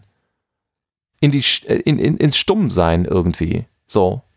Ja, also um das Wort Kirchenspaltung nicht nochmal zu bemühen, weil ich nicht glaube, dass das passieren wird. Also es wird keine Abspaltung der, Deutschen, der deutschen Kirche geben. Das ist, äh, glaube ich, nicht äh, zu befürchten. Aber ähm, das führt zumindest dazu, dass das halt, wenn sowas von Rom kommt, dann halt in Deutschland einfach das große Schulterzucken losgeht und darauf nicht weiter reagiert wird. Ja, haben die halt gesagt, kann uns auch egal sein. Ja, mit den Worten einer, äh, einer hochgeschätzten äh, Kollegin und Freundin von mir, ja, weiß ich, ist mir egal. so. Und das, das kann es halt nicht sein. Also das kann es wirklich nicht sein irgendwie, dass, dass da so gar kein Dialog mehr stattfindet, sondern einfach nur auf der einen Seite ein, also der Wunsch wirklich aktiv Seelsorge zu betreiben und irgendwie die Kirche ins 21. Jahrhundert zu führen und auf der anderen Seite ähm, eine Position, die sagt, nee, in den 60er Jahren war es schon ganz gut und da bleiben wir jetzt auch, Punkt. Und das ist 50er. so. Ja, oder so. Und das ist so, so dieses, irgendwann haben sich die beiden nichts mehr zu sagen. Ja, wie in einer schlechten Ehe. Das kann es doch nicht sein. Und das ist das. Ja, das ist, ja es ist, ja. kann ja nicht einer immer nur von oben drauf hauen und die, die anderen äh, versuchen kreativ zu sein. Ne? Das ist ja. ja, es ist ja kein Dialog. Und mich würde an der Stelle übrigens wirklich, ähm, ich weiß gar nicht, ob das, ob das unseren Hörerinnen und Hörern so klar ist. Ähm, ähm, nur weil Flo und ich jetzt für, für Kirche arbeiten, heißt das noch lange nicht, dass wir Ahnung haben, was, was in den Zentren der Macht so passiert. Also ich bin immer schon glücklich, wenn ich was, ähm, wenn ich so ein bisschen verstehe, wie so die Informationswege ähm, innerhalb von bestimmten ähm, Verwaltungseinheiten eines Bistums irgendwie funktionieren. Äh, das finde ich immer schon ganz gut, das irgendwie zu verstehen. Okay, und dann ne, muss das Gremium mit einbezogen werden und dann hat der noch was dazu zu sagen und der muss übrigens auch einbezogen werden, weil den das auch betrifft.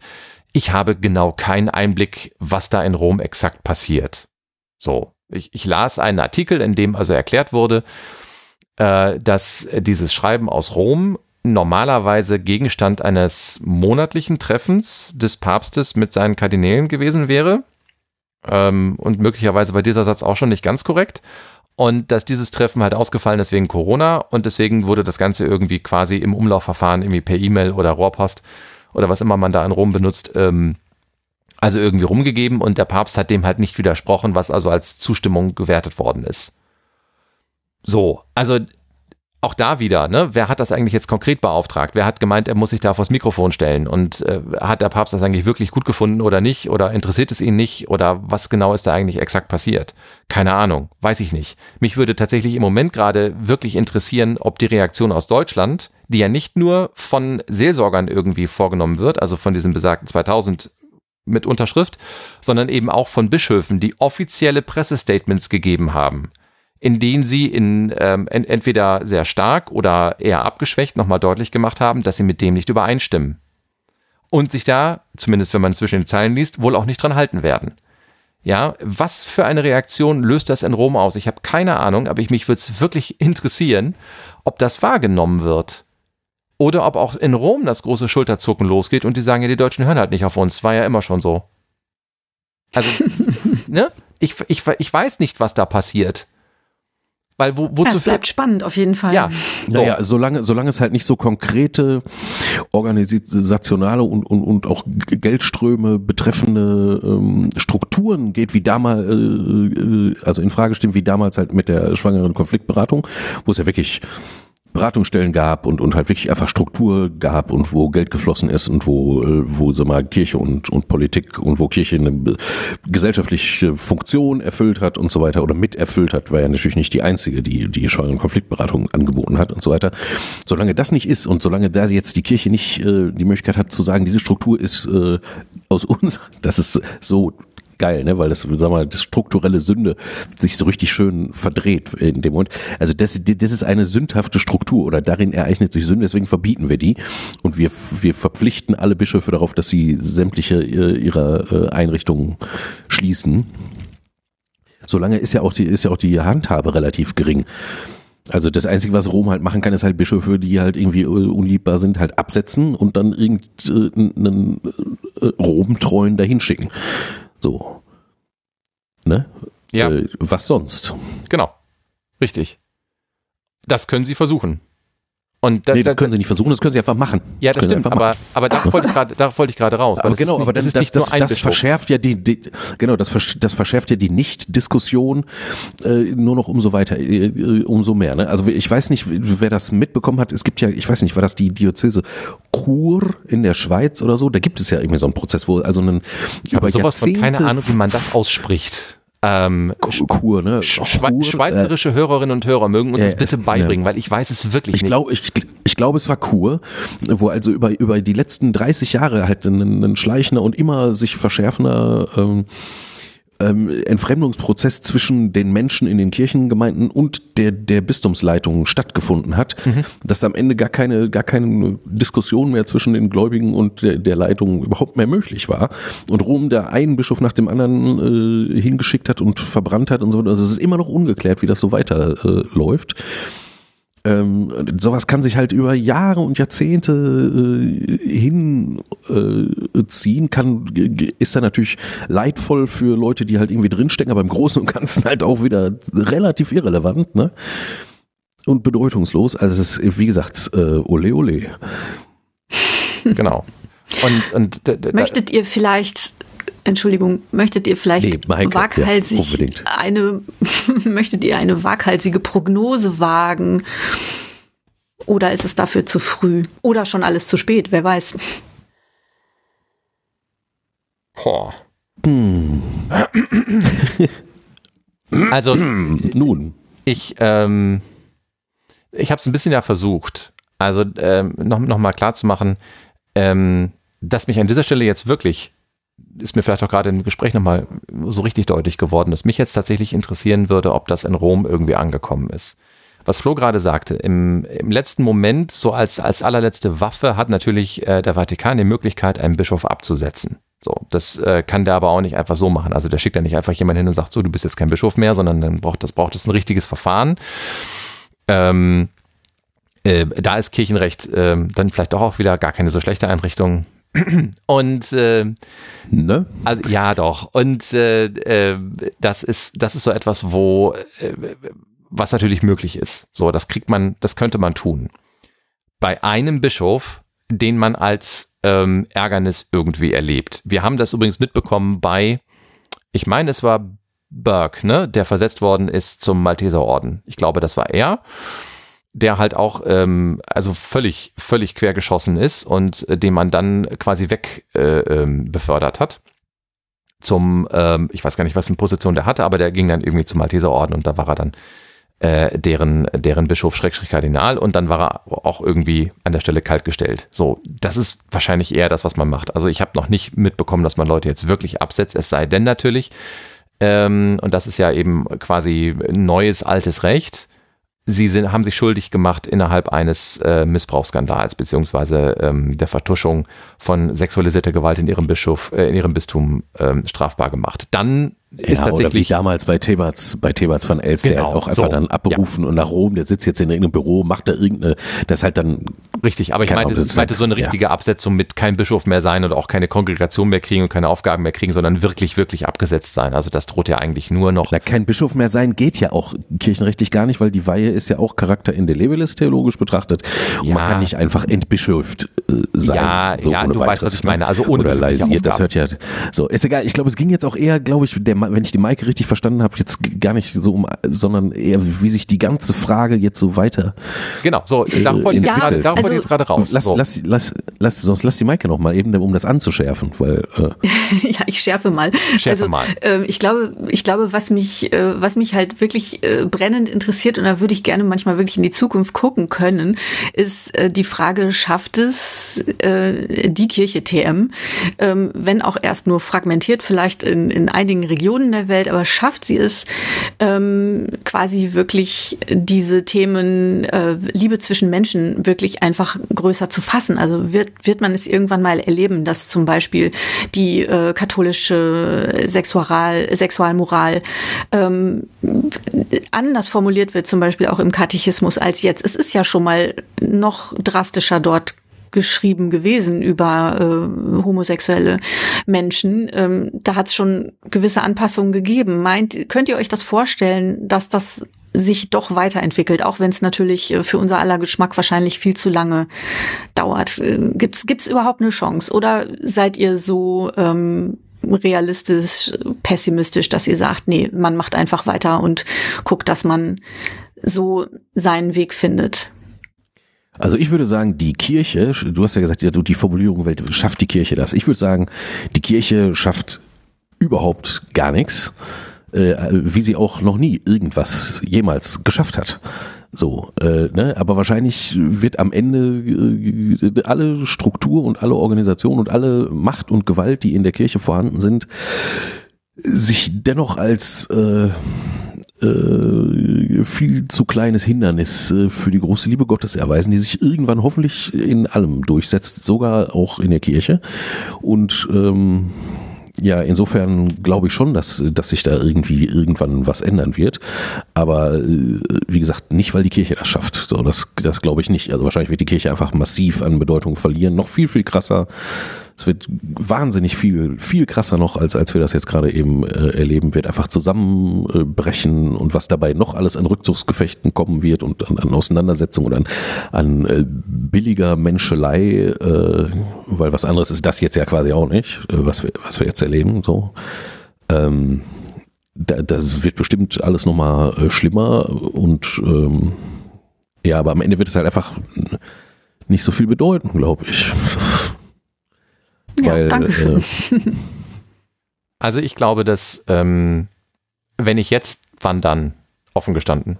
Also es, ähm, innerhalb der, der, des synodalen Prozesses äh, gab es ja, wie gesagt, auch diese Studientage, die wir hatten. Und ähm, ich fand also sehr interessant, dass es Professoren gab, die sagten, also das Zeitfenster zur Veränderung haben wir jetzt.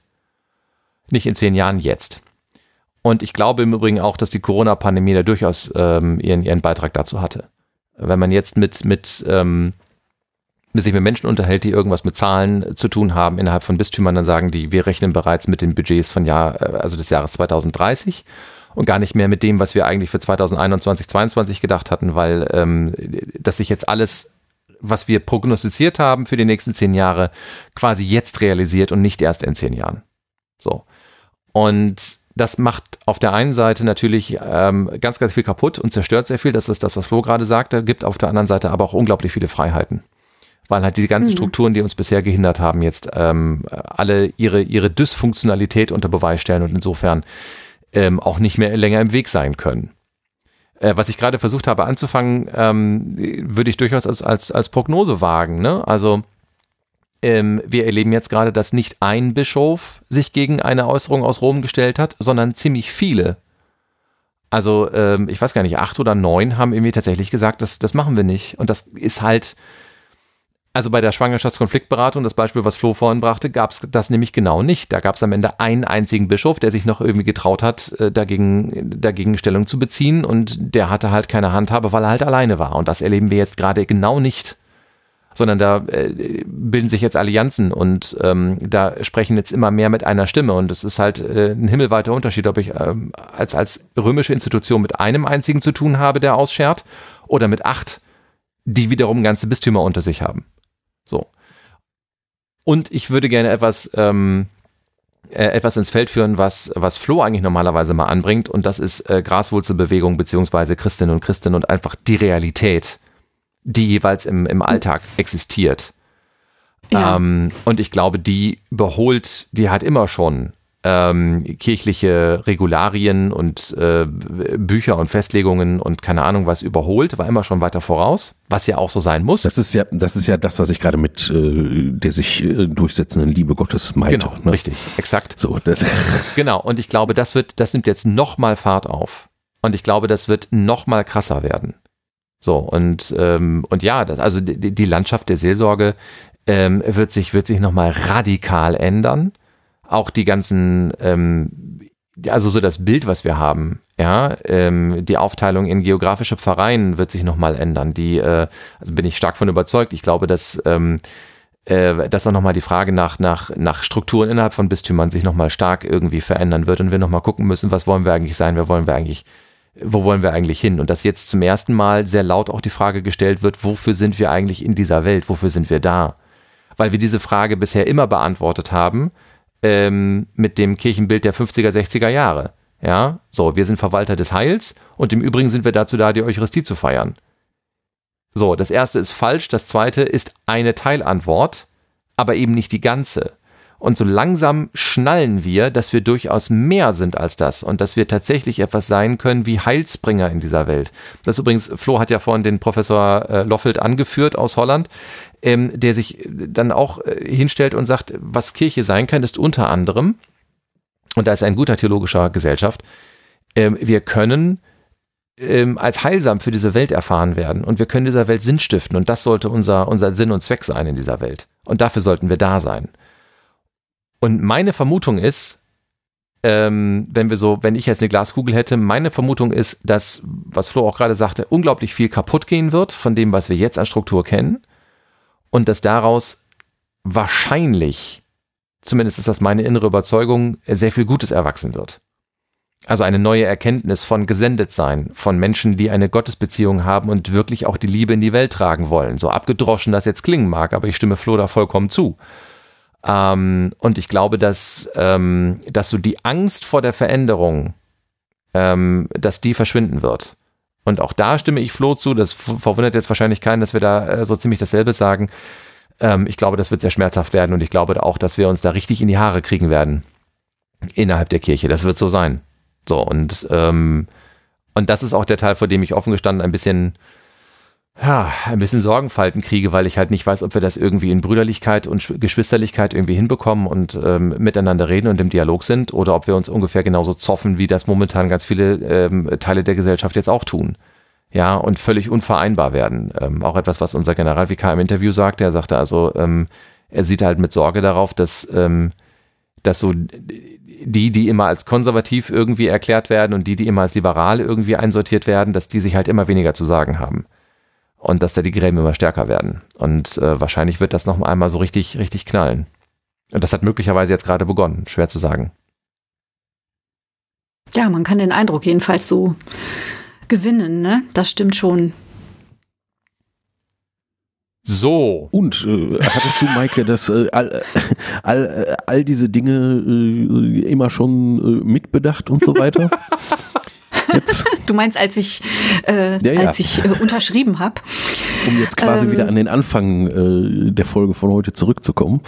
Ja, ähm, äh, ähm, also was jetzt alles hier passiert, äh, wie gesagt, keiner von uns hat natürlich eine Glaskugel. Das heißt, ähm, nein, kann man natürlich nicht alles mitbedenken. Aber ähm, ich, ich werde manchmal gefragt, so im Freundeskreis, der durchweg nicht kirchlich äh, unterwegs ist, wenn die so am Rande mal mitbekommen, ähm, was mich so umtreibt und auch ja doch wie wie wie krass mich das mittlerweile doch auch interessiert und irgendwie betrifft, ähm, warum ich denn, äh, ob ich denn irgendwie die, ob, ob ich meine, ich könnte jetzt irgendwie die Kirche retten oder so. Und das ist natürlich totaler Quatsch. Also ich, ich weiß auch nicht, wie man auf die Idee kommt, mir diese Frage zu stellen oder überhaupt jemandem diese Frage zu stellen, weil da bin ich, glaube ich, auch ganz ähm, in deiner Richtung mit unterwegs, Flo, dass ich irgendwie sagen würde, die diese Kirche oder die die Kirche muss nicht gerettet werden, die, die muss auch kaputt gehen. Die geht, die geht kaputt, die macht sich selber kaputt. Menschen in der Kirche, mit der Kirche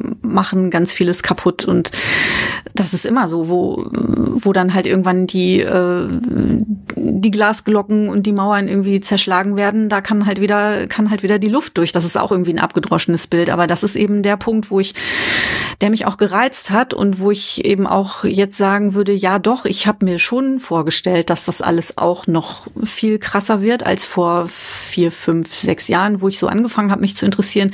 Da waren ja äh, im Grunde die, die Diskussionsthemen lagen da auch schon alle auf dem Tisch. Das ist jetzt alles ja auch gar nichts Neues.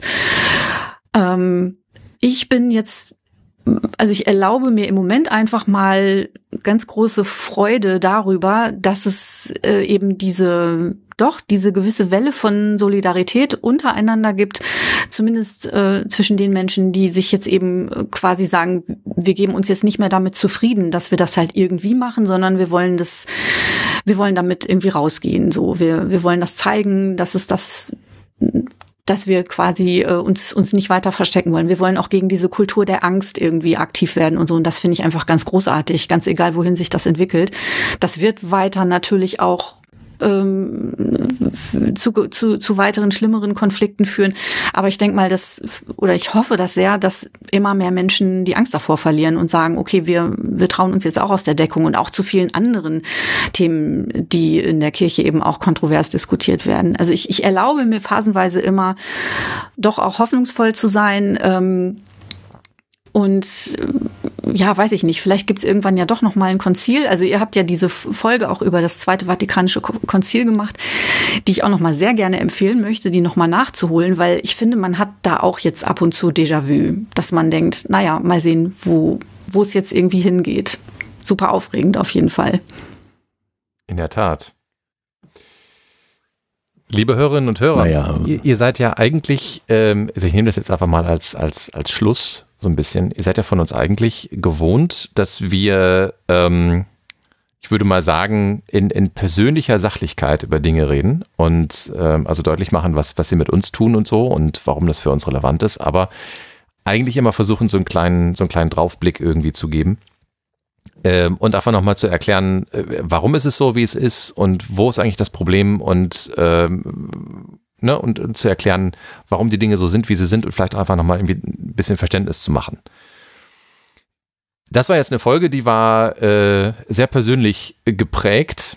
Ähm, ich gebe zu, ich hatte äh, an dieser Ausrichtung dieser Folge da einen nicht, nicht geringen Anteil, weil ähm, äh, ich irgendwo hin wollte mit meiner Fassungslosigkeit und wir uns gedacht haben, es ist mit Sicherheit auch gar nicht schlecht, ähm, wenn wir euch da mal einen kleinen Einblick in uns selber irgendwie geben.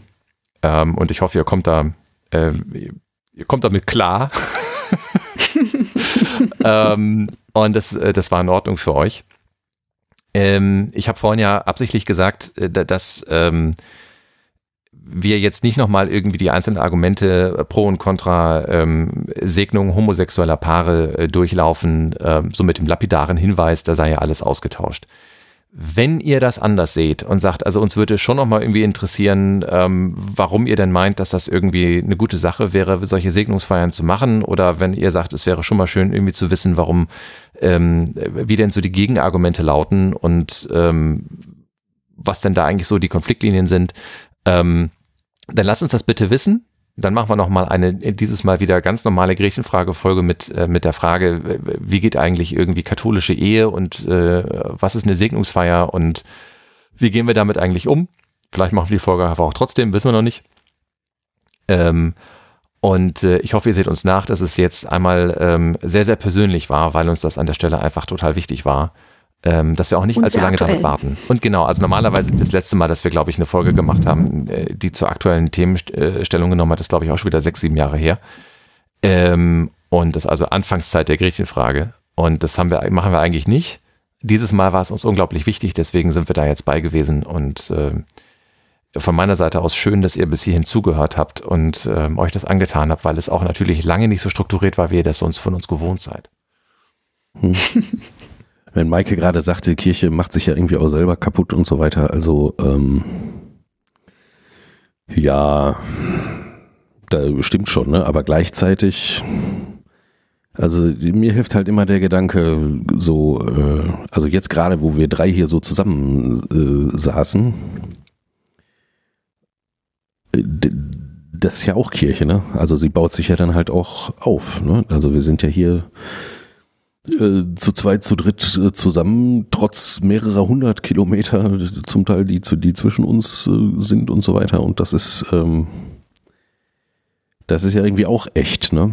Genauso wie es halt auch echt bescheuert ist, was manchmal auch so passiert äh, in Kirche und äh, mich persönlich macht das eigentlich immer ganz, ganz ausgeglichen und ruhig und ich denke mir dann halt so, äh, wer bin ich, dass ich jetzt das eine gegen das andere aufwiegen wollte ähm, und freue mich halt an den, an den guten Zeiten und an den guten und äh, für mich äh, als segensreich äh, äh erfahrenen Momenten äh, eben der Auseinandersetzung und des gemeinsamen Unterwegsseins, so wie wir das jetzt heute auch hatten, wo irgendwie dann auch Raum war für Persönliches, ne? für Ärger und Hoffnung, für Trauer, Freude, Hoffnung, Angst, alles, ne? das Ganze, was so das Leben ist. Ähm, in diesem Sinne, äh, auch ihr da draußen, liebe HörerInnen, mit deutlichem Sternchen, also wirklich alles, was es äh, zwischen Männern und Weiblein äh, gibt, ne? also alles, alles, alles. Ähm, ja, äh, lasst euch nicht kirre machen. Ähm, seid gesegnet, passt gut äh, aufeinander auf und äh, wir freuen uns dann auf die nächste äh, Folge, wenn es wieder heißt äh, Gretchenfrage, der gesellschaftlich-theologische Podcast aus Duisburg. Kiel. Entschuldigung, Kiel. Und, und Gelsenkirchen. Macht's gut.